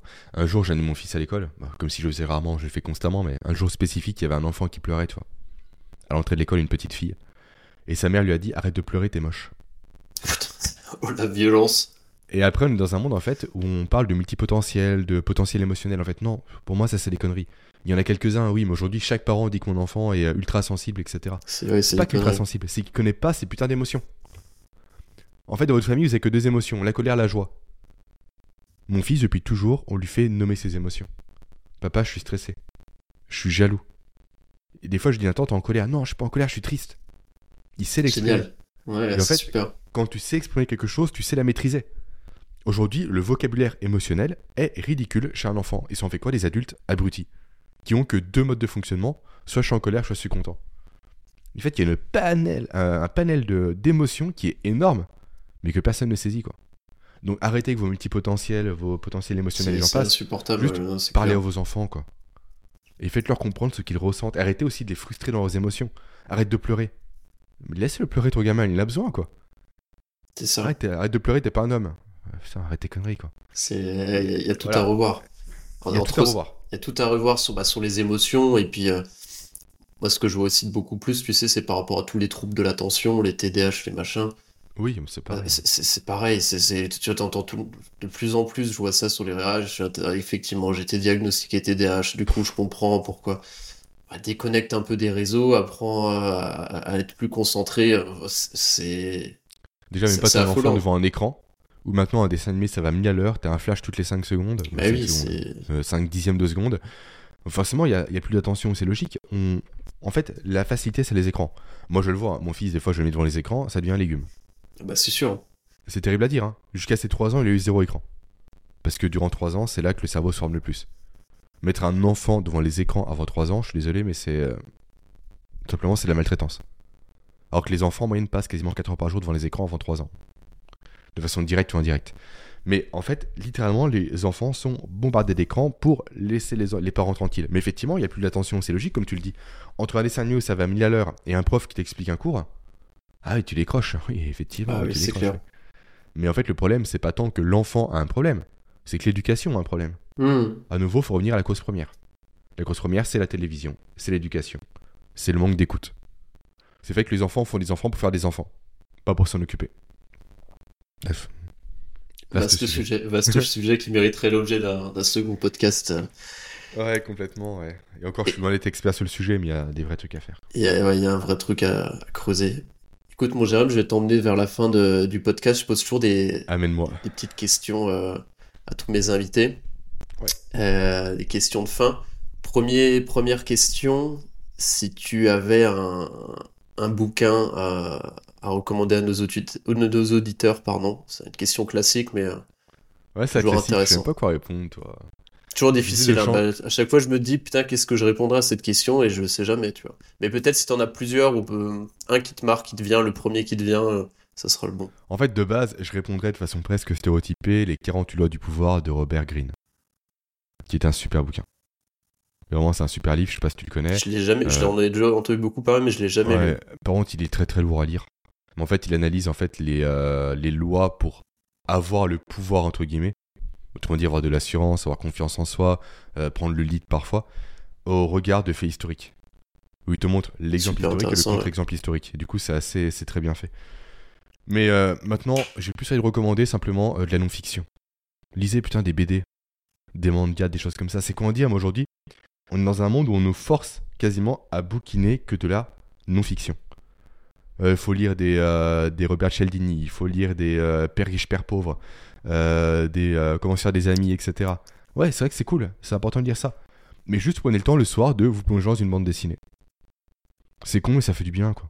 C'est clair. Moi, réellement, c'était un game changer pour dormir aussi. J'en ai pas parlé précédemment, mais finir ma journée par une bande dessinée, en fait, ça pose le cerveau en mode off. Juste, je lis sans lit. Euh, sans lire, pardon. Je prends du plaisir, ça me détend. Mais finir la journée par rapport à un bouquin technique, un bouquin de dev perso, ça stimule le cerveau. Du coup, du coup ta nuit, pardon, sera impactée derrière. Juste, lisez des trucs cool aussi. Arrêtez de vous faire chier avec vos bouquins des fois. C'est clair, je, suis d'accord. C'est des super BD maintenant. C'est vrai que souvent on catalogue et on catégorise les enfants, les bandes dessinées comme étant des éléments propres aux enfants. C'est faux. T'as des super BD maintenant pour adultes qui sont juste géniales, quoi. Où tu t'éclates, t'as de l'humour, t'as plein de choses, et t'as du dessin, t'as du visuel. Et ça manque le visuel. Le cerveau est visuel avant toute chose, quoi. Hmm. Donc voilà, ma recommandation, c'est les bandes dessinées. Alors, quelle bande euh, dessinée T'en as une autre particulière? Là, je lis The Boys. ok. Qu'est-ce que c'est? dessiné, c'est assez violent. Et sinon, pas mal de mangas, euh, dont pas mal qui m'ont été recommandés par Pierre Dufresne. Euh, notamment un qui est merveilleux, qui s'appelle Ranking of King. Ok. C'est ultra attachant. C'est juste merveilleux comme manga, je ne peux que le conseiller. Sinon, qu'est-ce que je lis d'autre vraiment Tout ce qui me passe par la main. Ok. Super. Niveau non-fiction, franchement, je m'en fiche. J'ai beaucoup moins d'exigences que sur de la. Niveau fiction, pardon, j'ai moins d'exigences que sur la non-fiction. Sur la non-fiction, ouais. Super conseil. La fameuse stratégie des alters de. C'est complètement ça, mmh. c'est Nicolas Taleb, c'est ça, oui. Mmh. C'est super intéressant. Des bouquins à la con. Génial. Mais qui apportent beaucoup de choses. C'est clair. Deuxième question, si tu devais garder une seule routine qui t'amène énormément d'énergie, de, de, bonheur dans ta journée, ce serait laquelle? Oh, C'est chaud. Je sais, c'est le but. Euh, ah, c'est horrible comme question. Je vais dire sport de façon générale pour mmh. inclure la marche dedans. Je m'en doutais. pour inclure la marche dedans parce qu'en fait, je ne pourrais pas sacrifier la marche à l'heure actuelle.